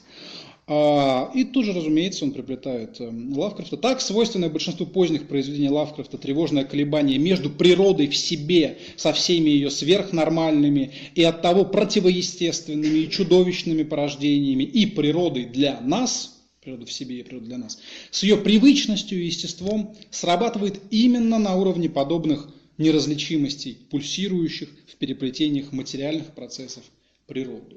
То есть, конец цитаты. То есть, некоторым образом, вот из столкновения чего и чего а, возникает наш ужас. Из столкновения где-то двух, в общем, частей того же самого, единого, да, но которые разделились внутри этого единого. Природа в себе против природы для нас, но при этом все равно природа, шеллингианская природа, да, первая природа, эрста натура. И ужас таким образом укоренен вот в этом темном, то есть двухсмысленном или темном как двусмысленном основании нашего существования. С одной стороны, мысль как сама жизнь, потому что мысль это форма жизни, да, он настаивает на этом. А, как сама слизь в конечном итоге, не знаю, слизь мозга и так далее. Но с другой стороны, жизнь и слизь как объекты мысли, вот где происходит уровень этого противопоставления. То есть ужас рождается от столкновения нас с самими собой в конечном итоге. От столкновения жизни с самой жизнью, потому что мы ведь жизнь. Скажем, столкновение нас как жизни с, например, монстрами Лавкрафта, как тоже жизни. То есть в некотором смысле мы сталкиваемся с монстрами Лавкрафта как с нами самими, потому что мы и есть эти шагатианские в базовом смысле и ну, в лучшем случае ктулхианские, я уж не знаю, да, монстры. И когда мы проникаем во все это и думаем об этом, становится все тяжелее и тяжелее отделить нашу монструозность от нашей привычной немонструозности. Можно вспомнить, да, фильм. Книжка называется «Нечто», да, классический фильм Карпентера, на который тоже постоянно наши темные теоретики ссылаются, потому что он здорово отыгрывает этот момент. Как, как Лавкрафт, в принципе, Карпентер это тоже один из главных, не побоюсь этого слова, философов темного поворота. И ведь там та же ситуация происходит в «Нечто». Тоже вспышка из космоса, проникновение чего-то непонятного на Землю, ну там на, не, не на ферму какую-то американскую, а на, на полярную станцию – Э, научную, через эту линию горизонта, через эту линию обозримого проникает некая жизнь, нечто проникает на эту станцию и начинает проникать в людей. И люди перестают понимать, где люди, а где что? Что мы скажем? Монстры, чудовища. Нет, жизнь. То есть, ну они же, люди же, в конце концов. И самое интересное в фильме «Нечто» – это дикая паранойя, которая очень хорошо удается Карпентеру. Он вообще ну, такой как бы, философ по паранойи, художник по паранойи. И в конце этого фильма мы, как зрители, ну если мы все-таки хорошо погружаемся в материал, если мы так интенсивно смотрим фильм, мы не то что не понимаем, кто из них кто на экране, мы в принципе уже не совсем понимаем, а кто мы. Да? Настолько до предела доведена эта отчужденность человека от самого себя, потому что он не знает, где он, а где жизнь. То есть где жизнь, а где жизнь. Вот оно безумие Лавкрафта. Вот что сводит с ума по-настоящему. У Карпентера это тоже а, есть. А, вот это вот подчеркивание монструозности нас самих как жизни. А, вот в чем дело. Хорошо, напоследок кое-что скажу. Я понимаю, что на этом всем нельзя а, заканчивать. На самом деле, постоянно подчеркивая двойственность своего материала, можно, наверное, сказать, что сам Вудард тоже впадает в такую странную, не очень самокритическую двойственность, когда начинает настаивать на постоянном вот этом подчеркивании ужасного, жизни как ужасного. Смотрите, ведь тезис заключается в том, что жизнь, склизкая жизнь, первая жизнь, протожизнь предстает нам ужасной. Почему? По какой причине? Ну, потому что мы прежде всего антропоцентристы, да, потому что вот у нас есть тезис о человеческой исключительности, потому что мы мыслим себя рационально, вытесняем за пределы разумного, всякого жизни и так далее и тому подобное. На этом работает отторжение а, живого. И поэтому постоянно подчеркивают, что только для человека живое отвратительно. Для других, как бы менее разумных форм, менее рационалистических форм жизни. Жизнь не отвратительна, склизкая и не отвратительна. Наоборот, даже может быть притягательна. Наоборот, тут животные узнают в этом себя и очень этим всем интересуются. А нас это очень сильно задевает. То есть ужас, по сути, я на этом настаивал сегодня, это симптом, симптом некоторой болезни, которая исторически, вот собственно, этим самым антропоцентризмом, этим самым рационализмом картезианского кантовского извода и оказывается. И не получается ли, что сам Вудрат впадает в противоречие? Когда с одной стороны он пытается сделать все, что угодно для того, чтобы убедить нас в том, что мы это жизнь, мы это жизнь, мы это слизь. То есть с одной стороны он пытается убедить нас принять эту нашу, э, нашу сущность. Но с другой стороны он все равно продолжает второй рукой подчеркивать этот антропоцентрический разрыв в форме ужаса. Так концентрируясь на ужасе и, безусловно, испытывая этот ужас, потому что человек, которому очень страшно, только может писать все эти вещи, да, не оказывается, что, не оказывается ли, что Вудрат изживает какие-то свои собственные антропоцентрические комплексы и демонстрирует нам свой радикальный антропоцентрический симптом. Как, кстати, и Лавкрафт делал. Да? Не отсюда ли берется это ужасное? Это можно предположить уже хотя бы потому, что мы можем представить себе, взять, прочитать, изучить как угодно. Формы современного витализма, это уже отчасти темного витализма, а, которые не акцентируют ужасное, либо не акцентируют его столь интенсивно, как Вудард, либо не акцентируют вообще. То есть можно построить форму матери...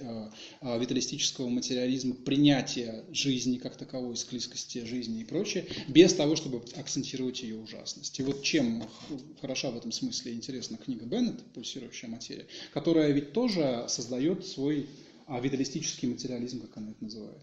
То, что здесь а, реализуется витализм или материализм без ужаса. То есть ужаса здесь по сути нет никакого. Она пытается на, нас на протяжении этой книги очень мило и, и, и приятно наоборот, убедить в том, что нет ничего катастрофического и нет ничего отвратительного и страшного в том, чтобы в общем-то уже наконец принять, согласиться с тем, что ну да, мы живые, ну да, мы из, из, из прото-жизни, ну да, мы слизь и так далее, и так далее. Наоборот, она пытается нам показать, что, наверное, в этом могут заключаться какие-то бонусы для нашего существования что мы из этого можем вывести некоторую политическую экологию, да, новую политическую экологию вещей, которая поможет нам жить, поможет нам выжить в сложных современных экологических условиях, о которых мы будем говорить с вами через неделю, и так далее, и так далее. Да? То ужас здесь вообще не акцентируется, не акцентируется этот антропоцентрический разрыв между жизнью как жизнью и жизнью как мыслью. Да? И поэтому нельзя ли сказать, что все-таки а, задачу которую в начале сегодняшнего разговора я оставил перед нами вслед за Вудардом, задачу объединения разделенного, выполняет на самом деле ну, гораздо более удачно не Вудард как раз таки, а Беннет, э, читать которую я вас всячески, друзья мои, и э, призываю. Не значит, что не нужно читать Вударда, но просто есть две версии одного и того же. Да? Есть ужасающая версия одного и того же, а есть очень а, позитивная версия одного и того же. Есть а, версия, которая акцентирует отвратительно. такая слюнтяйская версия. Все перевернулось. Как бы. вот, э, ну, сейчас а, мужчины плачут, а женщины, наоборот, занимаются делами и пытаются думать о будущем, вот, о нашем общем доме и так далее и тому подобное. Это очень приятно. Поэтому читать, наверное, надо и то, и то, как-то сопоставлять а, их и не отбрасывать ничего, что нам предлагает замечательная современная теоретическая сцена. Друзья мои, ну как-то вот с этим я вас должен сегодня отпустить. Я был очень рад вас наблюдать, вы большие молодцы. Спасибо вам за внимание. До новых встреч тогда. Спасибо. Спасибо.